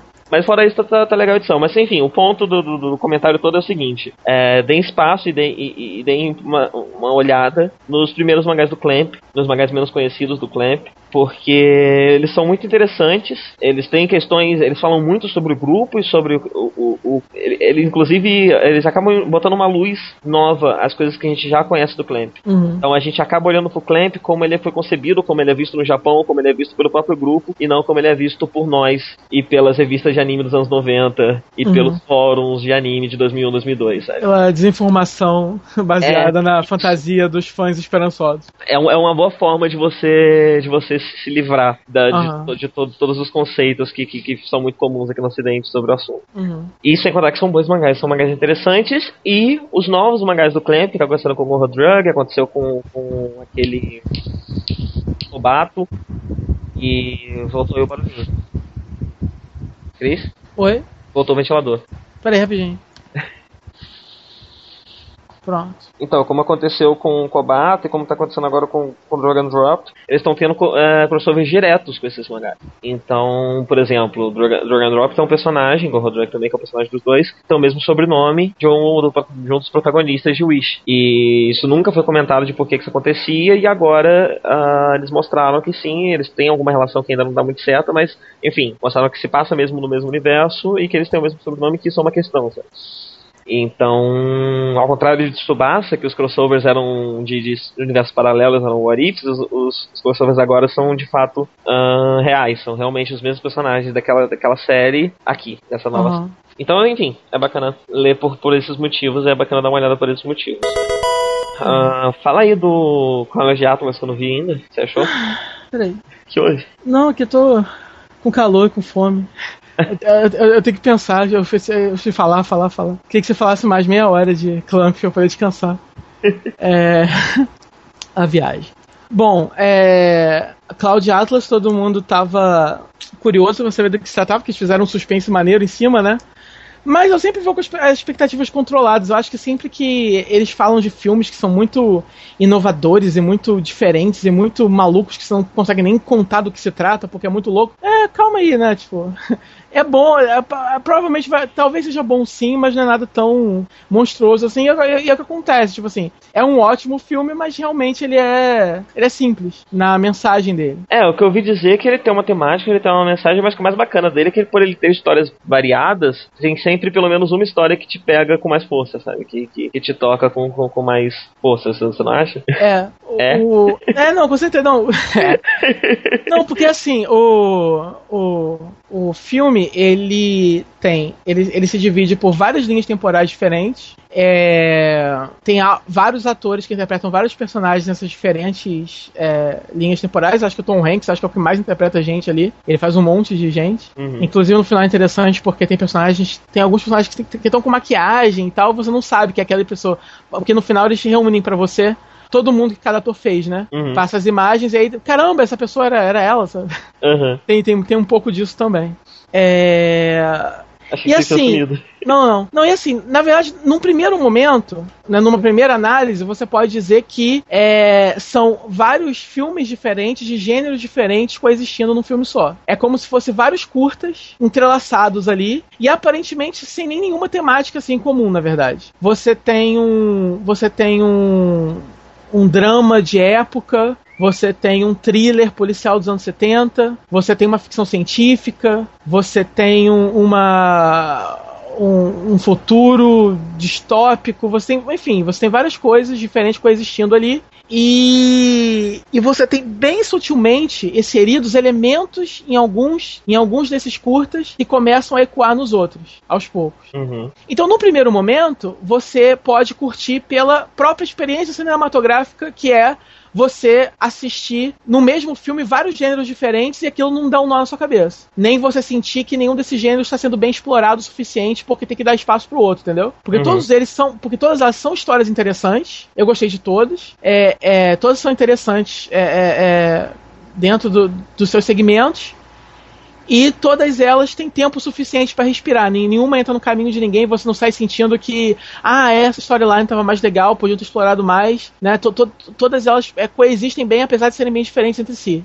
Então, no primeiro momento, só por causa disso já vale. Depois você pode, obviamente, ficar pescando as referências sutis que vai rolar, que vão rolar aqui e ali. O problema é, chega um ponto no filme em que você de fato se pergunta por que exatamente esse filme tá acontecendo, por que que tem essas, essas histórias, qual é a ligação delas afinal de contas, entendeu? Uhum. Porque você fica meio desesperado, que chega num ponto que você até vê uma ligação ou outra, muito sutil que você acha que tá ali só porque tá jogado, porque de repente eles acharam bonitinho botar essa curiosidade, mas que não vai ter uma explicação e que no final das contas aquilo vai ser uma experiência vazia mesmo, né? Até que mais pro final do filme, a sua paciência é meio que recompensada porque você você conhece a grande mensagem dele, essa coisa que todo mundo tá conectado, e o que você faz agora é gera reações no futuro ou no passado, que seja, enfim, e que todos nós estamos é, unificados e tal. E tem um dos segmentos em especial, o, o que passa do que passa no futuro, que tem uma personagem que é meio a catalisadora disso. Ela que meio que reúne essa informação e que conta isso para você, né? Uhum. É, só que o que acontece, mesmo nesse aspecto, é uma mensagem muito simples. É uma mensagem que já foi usada em outros filmes, que você já viu acontecer em outros, outros lugares, entendeu? Então por que exatamente você tá gastando milhões, você tá me fazendo um filme de três horas, você tá reunindo um elenco absurdo para me contar essa coisa tão simples? É, muita gente reclamou do filme por causa disso.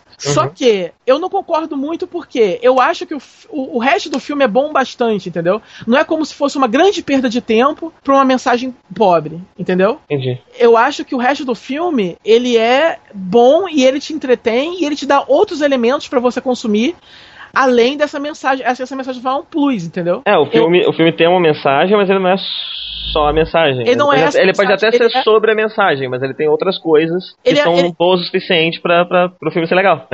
Eu acho Além da mensagem, independente da mensagem. É, eu acho que ele, que ele, que ele diz respeito mais à experiência mesmo. Eu acho que ele é uma experiência cinematográfica. Uhum. Mais do que. Só que não é também tão. Não é uma experiência cinematográfica tão pretensiosa. Eu acho que o marketing misterioso dele deu um ar de pretensão pro filme que não é a intenção dele ser. Então a galera fica com raiva, porque achava que queria uma coisa muito mais louca do que realmente é. Uhum. E, e, aí quer dizer, sai do cinema ou não entendendo, ou achando que não entendeu o que viu, ou revoltado porque é simples demais. Então eu acho que de repente você. Mais uma daquelas histórias, né? Que, que a gente tava falando de Prometheus do, do último, do último programa. Se você ignorar o marketing dele e só ver o filme pelo que ele é, você vai curtir uma experiência cinematográfica muito interessante você vai curtir vários curtas diferentes que são muito bons e você vai ter uma mensagem legal no final das contas que te deixa, que te põe pra pensar, entendeu? Uhum. Que é simples, mas te põe pra pensar. É... Enfim, eu achei, achei bem interessante, achei legal. Queria ter visto de novo, infelizmente não rolou por causa do cinema daqui. Ficou em cartaz muito pouco tempo, mas já tem Blu-ray hip de boa qualidade para baixar, então já dá para assistir legal, assim. É, então. Uh, eu ia falar que ah, esse mês a gente fez pouca coisa, mas a gente já tá com tipo duas horas e 15 de gravação. É, acabou que a gente não fez, não. Então, é, na verdade, a gente falou demais as poucas coisas que, é. que a gente consumiu.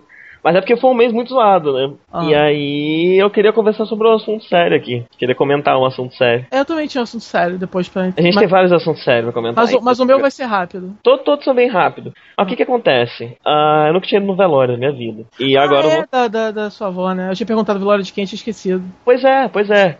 é... o, o, o mês foi um inferno. O, o, outro nerd demorou um pouquinho para sair por causa disso, mas eu tive que ir correndo pra minha cidade porque minha avó morreu. Que não era nada assustador porque ela já tinha 93 anos. Uhum. Mas eu nunca tinha ido no velório na minha vida. E aí dessa vez eu fui, porque minha mãe tava precisando muito, né? Precisando de uma força, eu fui, fui lá. E cara, que troço assustador, que troço mórbido, que troço bizarro. Por que, que as pessoas fazem isso, sabe? foi, foi, foi, eu não consegui pensar em outras coisas senão isso. Porque, tipo, é, eu não, eu não consigo entender por que, que as pessoas ainda associam, depois que alguém morre, a pessoa ao corpo que sobrou. Porque, uhum. assim, não, se você, não importa se você é ateu ou que religião você tem ou o que for, sabe?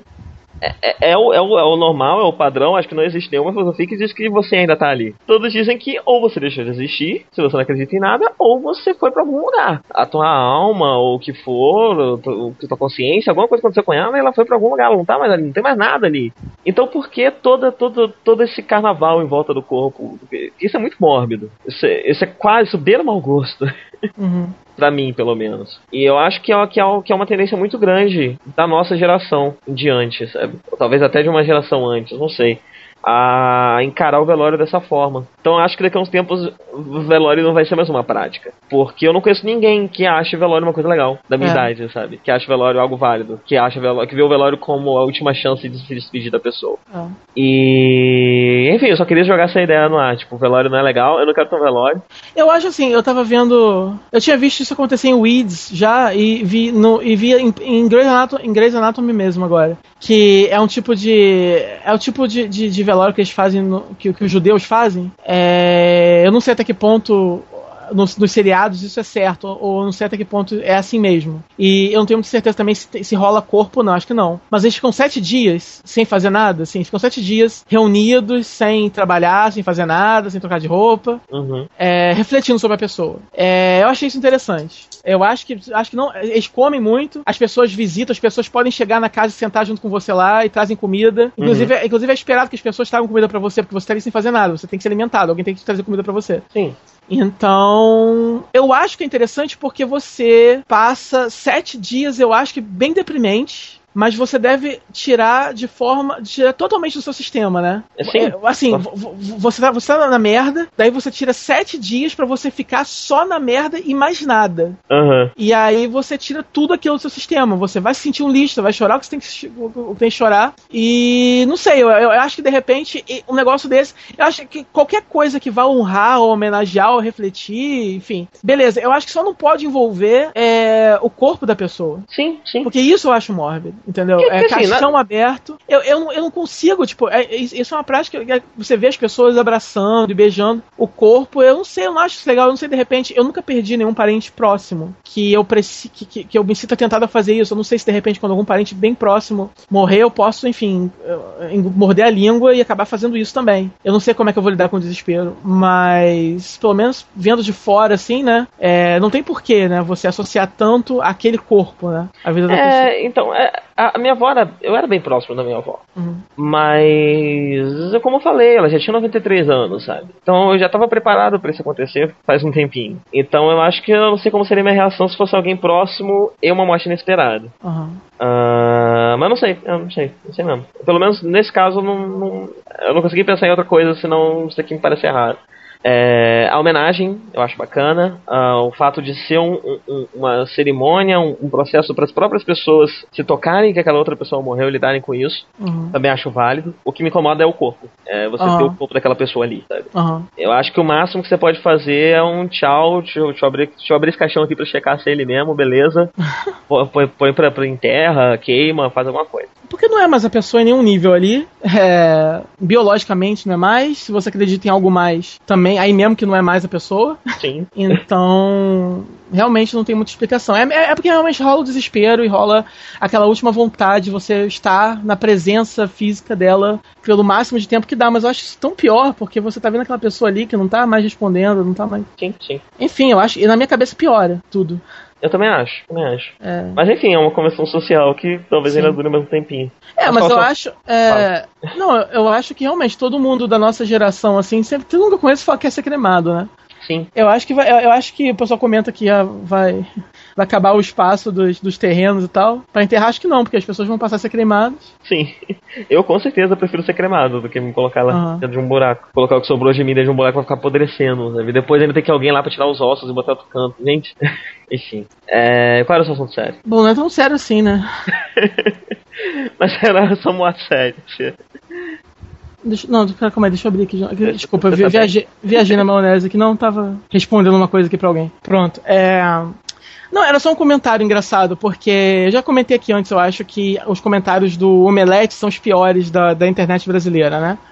Que, que dirá da, da Mundial. Eu não sei que tipo de gente lê o Omelete. Porque É. é, um site bom, assim, não é um site. É um site normal. É, sai, sai as mesmas notícias que os outros e tal. Mas ou são uns nerdões assim, muito babacas, que falam muita água assim no- nos comentários. Ou então um bando de homofóbico, que quando tem alguma notícia envolvendo Lanterna Verde virou gay, né? Aham. Aí é aquele festival de, de água. Só que dessa vez foi interessante porque eu já estava acostumado com é, os com é, é, homofóbicos assim religiosos, né? E com esses nerdões massa velho que é viado, viado, viado, normal. Que Uhum. escreve errado e caixa alto, isso é normal. Só que agora teve uma notícia no Omelete sobre personagens. Depois eu te, acho o link pra te mostrar. Sobre personagens. é, personagens é, é, de, de quadrinhos, né? Que, que foram. que fizeram um cartaz de uma passeata na França Uhum. passeata gay na França.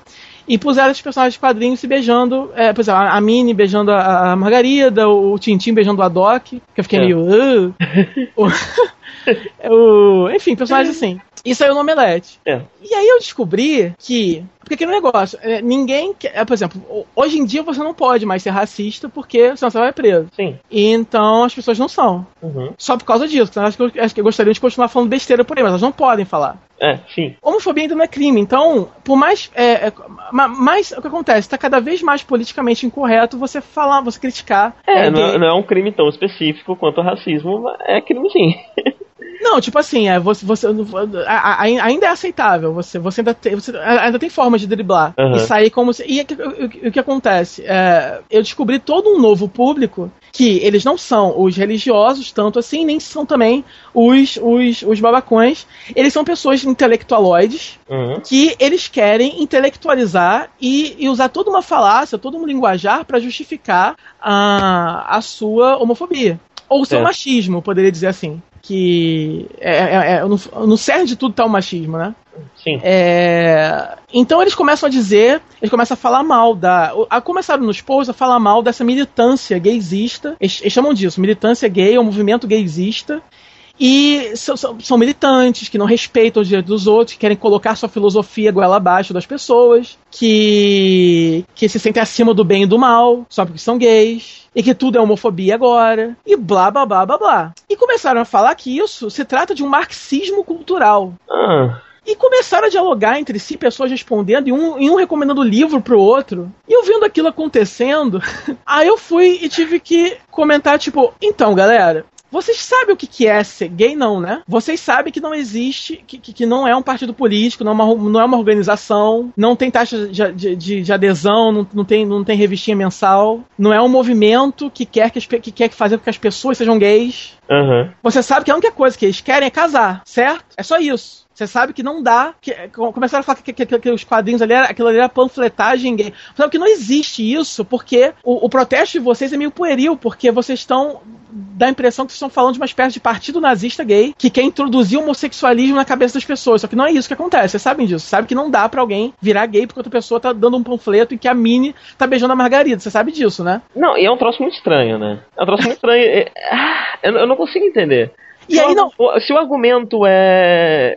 Uh, estão tentando botar a goela abaixo a, a, a, uma opinião, uma questão cultural e tudo mais, vocês não estão fazendo a mesma coisa, sabe?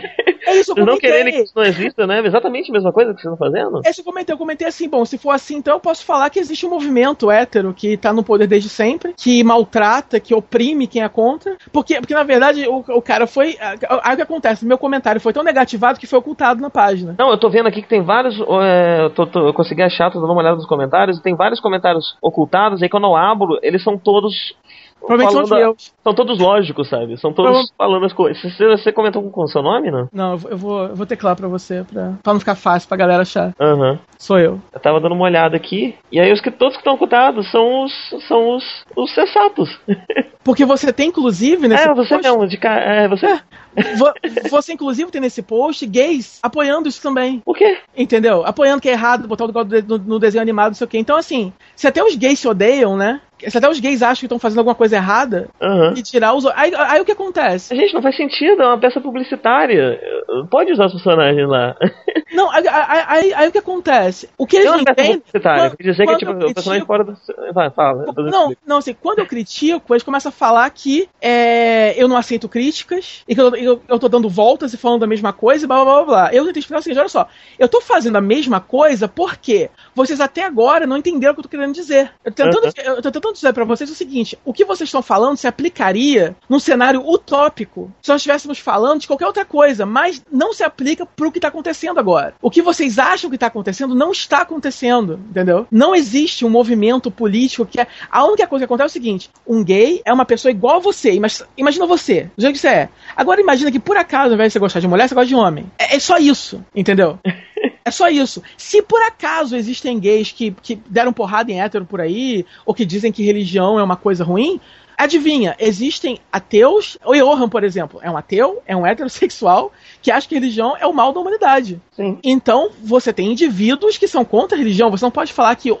Se for assim, eu posso generalizar e falar que todos os, os, os héteros são, são homofóbicos e dão porrada de lâmpada no- nos gays. Não é o que acontece. Uhum. Então você não pode dizer que existe um movimento que se julga acima do bem e do mal e blá blá blá blá blá. Não, não acontece. E com relação a achar que tudo é homofobia, bom, é muito simples. Não é tudo que é homofobia. É só homofobia que é homofobia. Sim. O termo é esse. é o nome que dá. Você, eu, eu até comentei isso, tipo assim, você pode cunhar outro termo se você quiser. De repente pega, eu passo a usar ele também se ficar na moda. Mas por enquanto é o termo que a gente tem, então é o termo que eu vou usar. Uhum. Então você não quer ser chamado, tipo, não seja? Porque aí- aí- aí o que eu perguntei foi o seguinte: me dá um motivo lógico pra você ser contra, entre aspas, homossexualismo. Um motivo que não seja nem religioso, nem preconceituoso. Me dá um bom motivo que aí, aí eu dei um bom eu dei um bom motivo. Você pode virar e falar assim: em todas as espécies da natureza, o sexo é feito pra procriação. Então, o único sexo válido dos seres humanos é que os seres humanos fazem para procriar. Então, se você é casado com uma mulher e você não faz sexo com ela, você só faz sexo quando vocês querem ter filhos, você pode ser contra a vontade, você tá certo, entendeu? Agora, a partir do momento que você faz sexo por prazer, que diferença faz como você extrai esse prazer?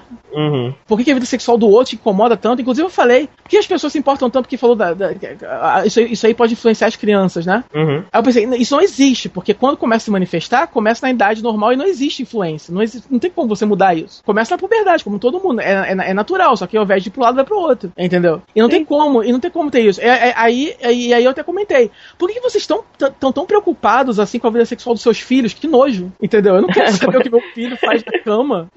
Assim, é, Enfim, enfim. Eu tentei ser irônico, não deu certo. Eu tentei ser racional, não deu certo também. é, é o que eu sempre te falo. Você também arruma uns lugares mais escroto do mundo pra discutir. É Facebook, é Omelete. É.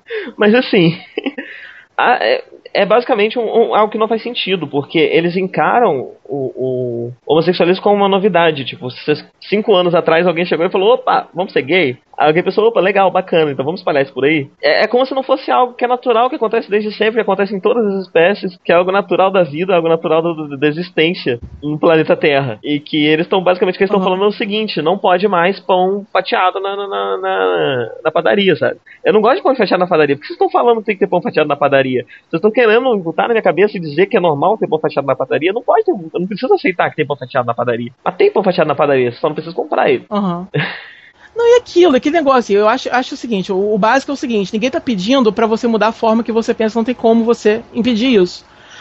Mas a única coisa que a galera pede é a mudança dos direitos civis, porque é uma coisa que não tem por que não acontecer. Sim. E naturalmente, mudando, tendo os direitos iguais, aos poucos, com o passar das décadas, o negócio vai ficando. Quer dizer, se os negros até hoje estão E- lutando, se mulheres até hoje estão lutando, vai demorar mesmo a ser aceito. Porque. E só, só- mas só que eu digo pra todas as pessoas é o seguinte, já é tarde demais. Vocês vão ter que arrumar uma outra coisa pra ser babaca. Porque Uhum. eu dou cinco anos pra, pro, pro casamento gay ser legalizado em todos os Estados Unidos e em boa parte do Brasil. Já é aqui em São Paulo. É. E eu já vejo eles em mais lugares do que em São Paulo, pelo menos nas grandes capitais. É uma coisa que a galera precisa entender é o seguinte, que não adianta você virar e falar assim, ah não, é, eu não tenho nada contra, mas fica lá que eu fico aqui, entendeu? E, e não vem colocar sua ideia na minha cabeça e isso, e eu não sou, e, e eu não sou homofóbico por causa disso. Não, você é, entendeu? Só o fato de você não gostar, de você ter alguma reserva, você é, você tem que repensar. Se você pensa assim, que você não tem culpa, agora você tem que repensar e falar assim, bom, não faz sentido isso me incomodar. Não faz sentido essa característica da pessoa me incomodar. Porque é ilógico. Por que, que a vida sexual dela me incomoda? Por quê? Entendeu? E na verdade, assim, Sim.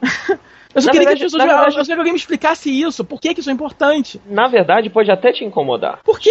Porque, mas, não, mas pensa só. ah, tem, tem coisas em pessoas que incomodam outras pessoas. O que, que Sim, você mas faz não- quando algo Sim, que mas não é incomoda bastante, ma- ma- mas não é o bastante para você, para você, para você ser hostil e para você criar altas filosofias marxismo cultural, Exa- exatamente. filosofias para justificar o tipo, por exemplo, eu tenho, sei lá, eu tinha preconceito quando eu era mais novo, adolescente, eu era hater e tinha preconceito com góticos, por exemplo. Mas eu não fazia nada pra justificar, eu só falava assim, ah, eu acho que eles são posers, eu não gosto de poser. Eu falava isso, acabou. Entendeu? É, né, esse é o meu ponto, sabe? Se tem algo, se você é um ser humano e tem algo em um outro ser humano que te incomoda, o que, que você faz em qualquer situação? Sei lá, se é uma pessoa que fala muito alto e você não gosta de gente que fala muito alto, você acabou de conhecer ela e ela é uma pessoa que te irrita. O que, que você faz? Você só não convive com ela. Você, só, vai, você só vai fazer outra coisa. Sabe? É, é, no, no caso da vida sexual em si, é, realmente eu não vejo por quê, porque é um assunto privado, é um assunto de cada um, você não tem nada a ver com isso, isso não vai te incomodar, porque ao contrário da pessoa que tá falando alto, não é algo que te, te, te afeta, não é algo que tá ah, entrando nos seus passos, sabe? Aham. Ah, mas mesmo assim, se a gente eh, subir dois degraus no nível de, de racionalização e ignorar o fato disso já ser um absurdo, mesmo assim o que vocês estão fazendo ainda é absurdo. O que vocês estão fazendo, vocês estão fazendo deixar de ser absurdo, a gente tem que ignorar tudo. Toda e qualquer espécie de lógica. Uhum. Então, assim, é, é, é- Agora, tem coisas muito mais preocupantes nessa foto aqui do que o fato deles serem pessoas do mesmo sexo se beijando. O quê? Por exemplo, a Smurfette tá beijando ela mesma. É, talvez uma versão morena dela, porque não tinha não, não, não outro Smurf mulher, né? Que a versão a Smurfette era morena e depois ficou loura quando o, É. o Gargamel. Quando ela era mal, da Valvada ela era morena, né? E depois ela ficou boazinha, Algo assim. é. Não, Então o, ela tá o- beijando não, ela o, que eu, ah, o que eu achei mais escroto foi o Tintin com a Doc, porque, porra, Tintin, você consegue coisa tão melhor. Eu não Agora- sabia que você curtia um urso. Eu não sabia que o Asterix e o Obelix iam formar, iam formar um casal tão fofo. É, é, é, o ca- Eu tô chipando os dois profundamente. é um casal de meia idade, é sempre bom ver, pra variar. É bonitinho, né? Sim. E é isso. Enfim, é, é, assim, eu só comentei mesmo porque eu fiquei espantado dessa nova modalidade de, de homofobia, que é, homo- que é, que é, que é você inte- tentar intelectualizar e racionalizar isso de formas absurdamente idiotas que, que não resolvem nada, que, que não respondem a pergunta básica e que, que, que só reiteram como as pessoas não fazem a menor quiser. Essas pessoas acham realmente que crianças são influenciadas, que criança pode virar viado porque tá vendo isso, entendeu? Sabe? É porque você realmente não, não, não entende do que se trata ainda. Não, e, a- e acha que entende, né? É a coisa mais comum, né? É a coisa mais comum, é a coisa toda de subestimar a criança, de achar que a criança vai pra qualquer lugar, é a coisa toda dos jogos violentos, toda achar a criança violenta. É a coisa toda de achar que um, uma criança é um bloco em branco que você chega ali e escreve o que você quiser. Sendo É. que a criança é um ser humano como qualquer outro. É, o cara qualquer criticou, o cara criticou o negócio de kit gay na escola que falava que, que incentivava a criança a ser bissexual e tal, não sei o quê. No Mas, primeiro, gente, momento, no- no- no- no primeiro- no primeiro momento eu pensei, bom, seria o máximo se fosse verdade, não sei se é verdade, mas seria ótimo. E segundo momento eu pensei, não tem como você incentivar, porque ou a pessoa é, precisa entender isso, cara, ou a pessoa é ou não é. A única coisa que pode acontecer é o seguinte, a menina, ela pode ter a sua fase bicuriosa, é normal. Mas eu acho difícil, eu acho que um. e- ma- ma- mas o problema é que ela pode ser que a sociedade não vai achar ruim. Não. Então. Sobre bissexualismo em especial, é uma coisa que eu já falei aqui no Jackass que eu não acho que é um termo que eu acho que não faz nem sentido, porque pra mim bissexualismo é igual a ser humano, sabe? Eu, eu acho que por mais é, é, mas se você for Veja, falar isso lá. por mais que você goste muito de, de mulher e é de mulher que você gosta, no geral, 99% das pessoas que você já interessou na vida é uma mulher, ou 100% das pessoas que já interessou na vida é uma mulher, há a chance de em algum momento aparecer algum cara que é legal de uma forma específica, ou que é bonito de uma forma específica, que tem alguma coisa de uma forma específica, específica que vai fazer você sentir alguma coisa por ele, sexual ou sentimental. Sabe? E aí? Cara, não, assim, é, eu- só o fato do prazer. hum- Eu não acho que qualquer ser humano na face da Terra, gay, hétero ou o que for, esteja livre dessa possibilidade. Cara, só o fato do prazer sexual ser uma coisa química, você pode ter prazer esfregando no travesseiro. Sim. Então, você. Todo mundo é potencialmente, virtualmente pansexual. Sim. Porque o, o, o que vai dar inclinação é mais a coisa emocional mesmo. Você às vezes vai ser emocionalmente mais atraído por alguma coisa. E aí sua cabeça e a cultura que você vive, de repente, assim, aí sim, as influências externas podem moldar você meio que nisso. Tipo, você é mais inclinado para mulheres, aí de repente você tá num ambiente né, que incentiva isso, você vai ser mais heterossexual. Mas você nem vai sonhar outra coisa. Agora, o que mais tem por aí é hétero que, que, que se pega com, né, com, com, com um viadinho por aí, né? Que a gente fala, ah, vou comer um viado. É o que mais tem, quer dizer, ah, não, não beijo na boca, não faço nada, mas eu, mas eu, sabe, eu como. É o que mais tem isso aí, né? E, e- e é como se você só fizesse o sexo anal com um gay e você estivesse resguardando sua masculinidade. Porque Uhum. na cabeça da galera só, só é gay quem, quem é o passivo, então se beijar na boca, enfim. É uma série de desinformação que a galera usa pra poder meio que resguardar essa, essa, essa, essa, essa masculinidade utópica que eles estão sentindo que tá se perdendo, né? Eles estão desesperados, porque a galera tá ficando mais metrosexual, sei lá, e tá se permitindo mais é, ser ser humano, ao invés de ser só um estereótipo de heterossexual, né? Uhum. E, enfim, enfim, agora eu já tô filosofando, divagando. Não, não, mas eu, eu concordo. mas eu acho que é mais ou menos por aí, né? Eu, eu acho que é mais ou menos por aí. Eu, eu não tenho muita bagagem técnica pra falar disso, eu não estudei psicologia, mas E eu assim, acho que é por aí sim. Por mais, por mais clichê que seja essa minha opinião que eu vou dar agora, sabe? Eu não consigo deixar de, de não reparar que quase sempre, quando a pessoa defende com muito. Com muita garra, é, é porque normalmente ela tem medo.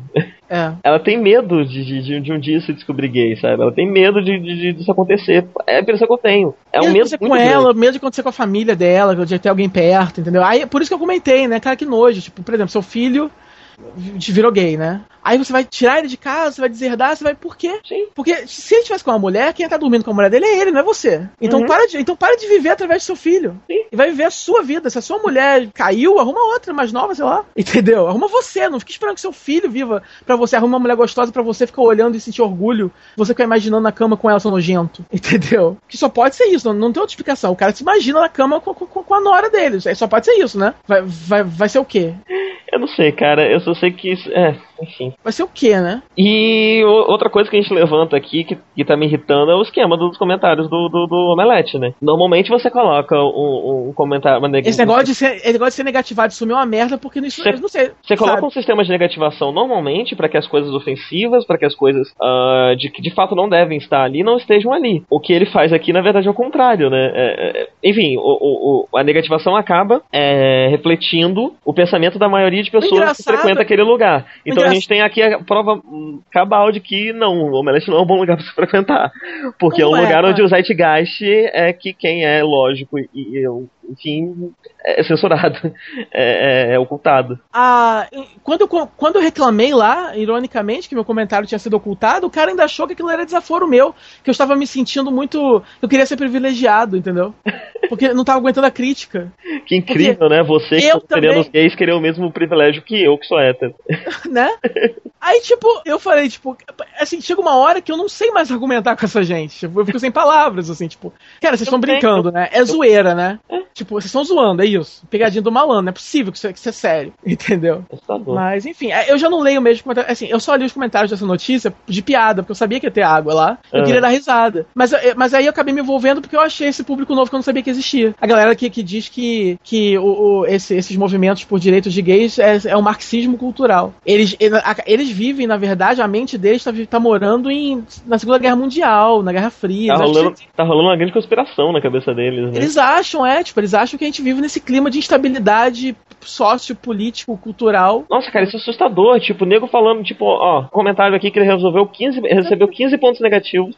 Quer dizer, o cara tem 15 pontos negativos, o comentário tem 6 pontos negativos. É isso aí, viva a diversidade. Espero que daqui a 30 anos as pessoas tenham vergonha desse preconceito ridículo contra homossexuais. Esse, esse comentário tá negativado e ocultado nesse post. Aham, É um absurdo. E o pior de tudo, além da negativação, eles têm aqui um botãozinho denunciar. aham. Então a negativação serve pra quê?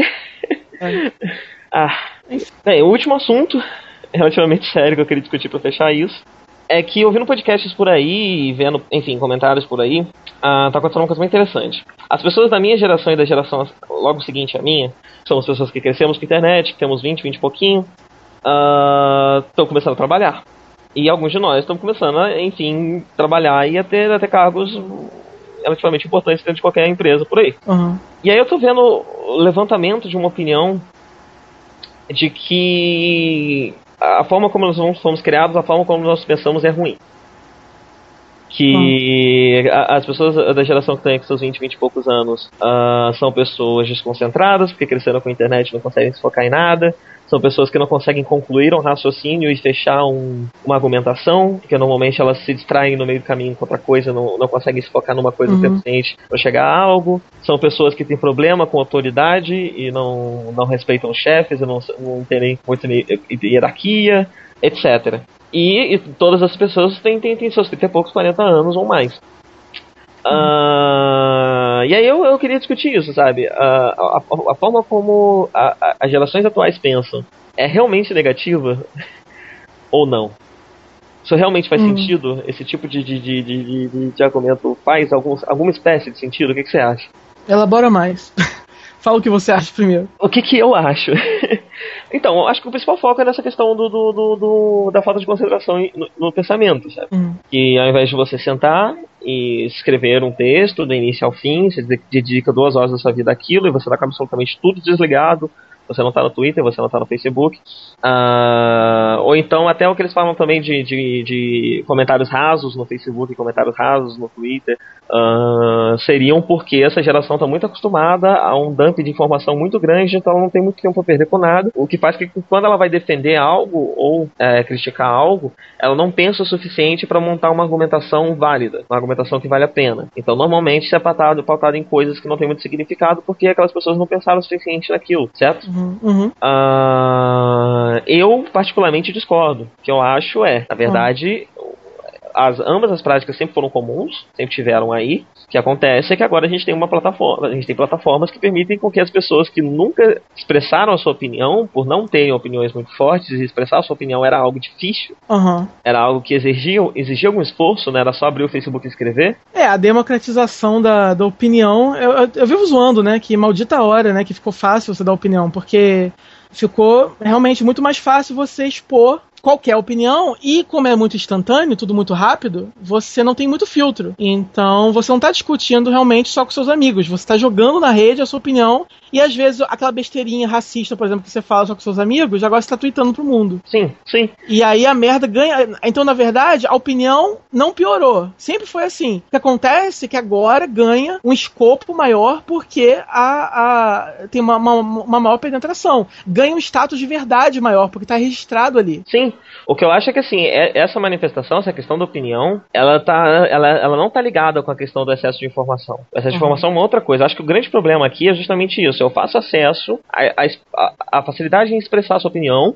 E outra coisa, eu acho que a forma como o Facebook é pensado, o Facebook em especial, é muito danosa para esse tipo de coisa. Porque se for parar pra pensar, o Facebook é a ferramenta onde você consegue, se você quiser, apenas escutar as opiniões que você quer escutar, ter acesso às coisas que você quer ouvir e viver dentro ali do seu microcosmo. Sim. Você vai estar com as pessoas, você quer que as pessoas que você quer que te escutem vão te escutar, as pessoas que você quer ouvir vão te ouvir, senão você vai dar um, você vai dar um follow nela, não vai mais ouvir, você vai saber que aquela pessoa existe. Uh, e aí isso acaba reforçando essa ideia de que a minha opinião é a única correta no mundo e qualquer outra opinião contrária a minha é um grande absurdo que deve ser. Eu, eu devo batalhar e lutar contra ela com todas as minhas forças, porque o fato de outra pessoa ter uma opinião que diverge da minha é um, é um grande ultraje. E uhum. eu, que, inclusive, eu acho que é um pouco do que está acontecendo no, no, nos comentários lá do que a gente acabou de comentar, né?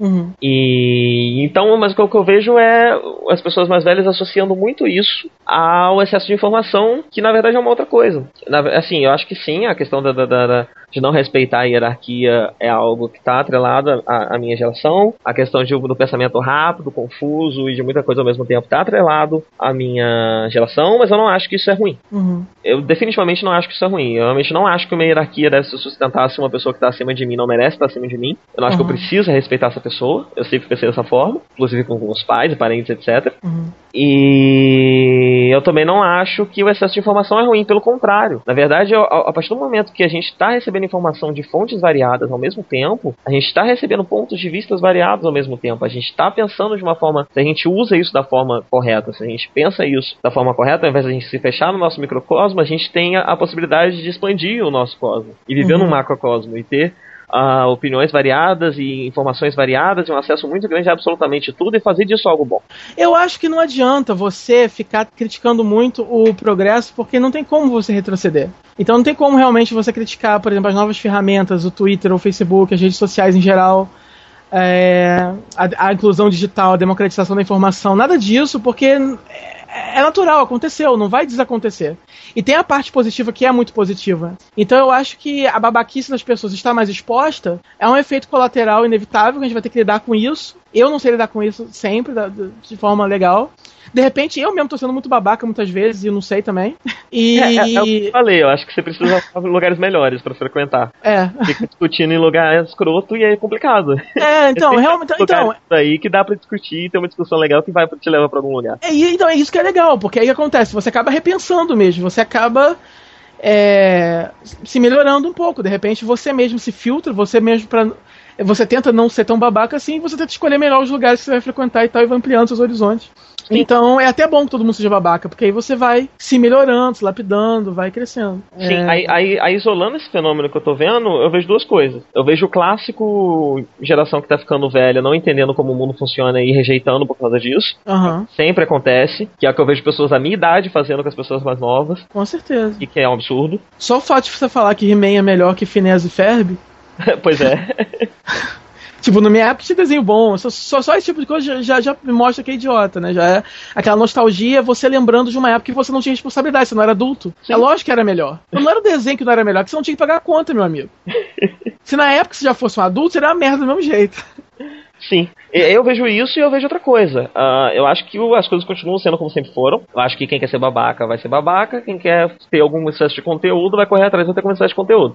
Uhum. O que a gente tem com as plataformas atuais é um aumento de dimensão disso. Então, quem quer ter conteúdo vai ter acesso a uma quantidade absurda de conteúdo. Quem quer ter uhum. conteúdo vai poder ter muita coisa. E quem não quer também vai conseguir se fechar de uma forma que nunca foi possível, porque você vai estar se fechando num ambiente controlado virtual, onde você pode sim vetar as opiniões que não te interessam, você pode se fechar ali no seu mundinho de babaquice. Isso é uhum. é mais possível do que no mundo real, porque no mundo real você não pode controlar. No mundo real, se tem alguém no teu trabalho que tem opiniões que te incomodam, você não pode simplesmente ligar um botão toda vez que a pessoa fala você não escuta. Uhum. E então acho que é isso. Acho que o que, o que, o que assusta é que as plataformas permitem que ambas as coisas sejam, que as duas coisas sejam feitas de uma forma muito mais intensa do que uhum. sempre foi possível por conta do, do, do, do, que você tem por aí. Uhum. Que você tem por aí. Enfim, é, é, um absurdo muito grande que eu tenho ouvido sendo, sendo pregado por aí, especialmente em, em meios profissionais, e que eu acho uma bosta. E, inclusive, essa é uma coisa que, que, que você acaba descobrindo quando você trabalha em agência grande e tudo mais, é uhum. que é muito babaca. Uhum. Não importa quão, importante essa pessoa é. cara, o mundo. Ela, tendo quantos prêmios ela tá ganhando, ela provavelmente é muito babaca. É muito difícil achar gente legal. É. Desse mundo. É porque você pode ser competente ou muito competente em uma coisa específica, não quer dizer que você é uma boa pessoa. Sim. é, é complicado. Na verdade, o que estraga, eu acho que a, o mundo é essa competição de ego que não precisa acontecer. A galera acha, a galera pensa que no mundo capitalista, que esse mundo de competição, em que você tem hierarquias profissionais e tal, elas pensam que você, para ser competitivo profissionalmente, tem que ser escroto. Sim. E, e, não, tipo, é, é, igual quando você tá vendo Survival, por exemplo, tem uma diferença entre o jogador que, que mete a faca no outro de forma respeitosa, que quer ganhar, e aquele que mete a faca e começa a zoar do cara, pejorativamente na entrevista. Uhum. Você, ah, idiota, eu sou o máximo. Quer dizer, você não precisa fazer aquilo. Você pode enganar ele, você pode meter a faca nele, porque o jogo é assim mas você não precisa se sentir melhor que ele, nem zoar ele pelas costas. Uhum. Você não precisa se sentir superior para ele. Então é isso que rola. A galera meio que enlouquece. Eu quero me dar bem, eu quero ter meu, eu quero ter meu lugar no mundo, meu lugar na sociedade, meu lugar nessa empresa, meu lugar nessa escola, meu lugar não sei aonde e acaba pisando nos outros de, de, a nível pessoal. E isso eu acho. Eu, particularmente, não sei fazer isso. Na verdade, eu não sei se, eu não sei ser competitivo nem de uma forma nem de outra, porque eu sou um loser. mas, mas eu posso tentar ser competitivo, assim, profissionalmente. Agora, assim, eu, eu, eu não sei, eu sou inseguro demais pra me sentir melhor que alguém, né? Então, eu, eu, eu tô no outro extremo. Então realmente eu me fico espantado como as pessoas conseguem ser tão egocêntricas, né? É porque normalmente elas não estão se achando melhores de verdade. Elas estão só reafirmando pra elas mesmas. Pra, pra, pra, É, de repente ela é, Pra ela, vencer a própria ela é mais insegura ainda do que eu, né? Eu que me acho segura, a pessoa é mais ainda que dá a volta. Sim, sim, na verdade sim. Porque, sei lá, eu tenho plena convicção que eu sou melhor do que a maioria das pessoas que tem por aí. E eu imagino que você tem também. Mas Ah, eu não não, preciso mas- ficar afirmando isso pros outros e pra mim o tempo todo. Aham. Enfim. Nossa. Galera, é, escutem essa afirmação dentro do contexto, por favor. Não tirem esse quote e coloquem por aí, né? sim. É porque você não é famoso. Se fosse sair você na revista, na Veja, mês que vem, entre ia. aspas. Eu acredito que eu sou melhor que as pessoas que tem por aí. E parava Tá aí, bom. né? Morria aí. É, era aí mesmo. A, a- a fecha aspas aí. Nem é isso, é a gente aqui no GCast aumentando a porcentagem de gente que a gente chama de babaca no mundo. Eu acho que a gente já tá chegando tipo uns 80%. Temos que nos esforçarmos um pouquinho. A quem não é babaca? O Russell Brand, a Zoe de Chanel. A gente, uma, uma A parcela gente. dos ouvintes. É. Mentira. Acho que todos os ouvintes que sobraram são pessoas legais. Sim, não, ninguém, nenhum babaca escuta Gcast mais, porque se escuta. o- o- Os que ainda escutavam, aquela galerinha que foi ofendida daquela vez foi embora, foi os últimos que foram embora. Sim. foi a última vez que. A gente, tem que fazer, briga. a gente tem que fazer a limpeza de tempos em tempos, né? Então, É. Aí, se você tá aí ainda e não se ofendeu, é porque você não é babaca. isso. O Samba. recado, o recado não é pra você. Chega de nudge de 3 horas. Vambora. Quero dar um pulo na Campus Party ainda, já tá tarde. É verdade, velho. Vai lá.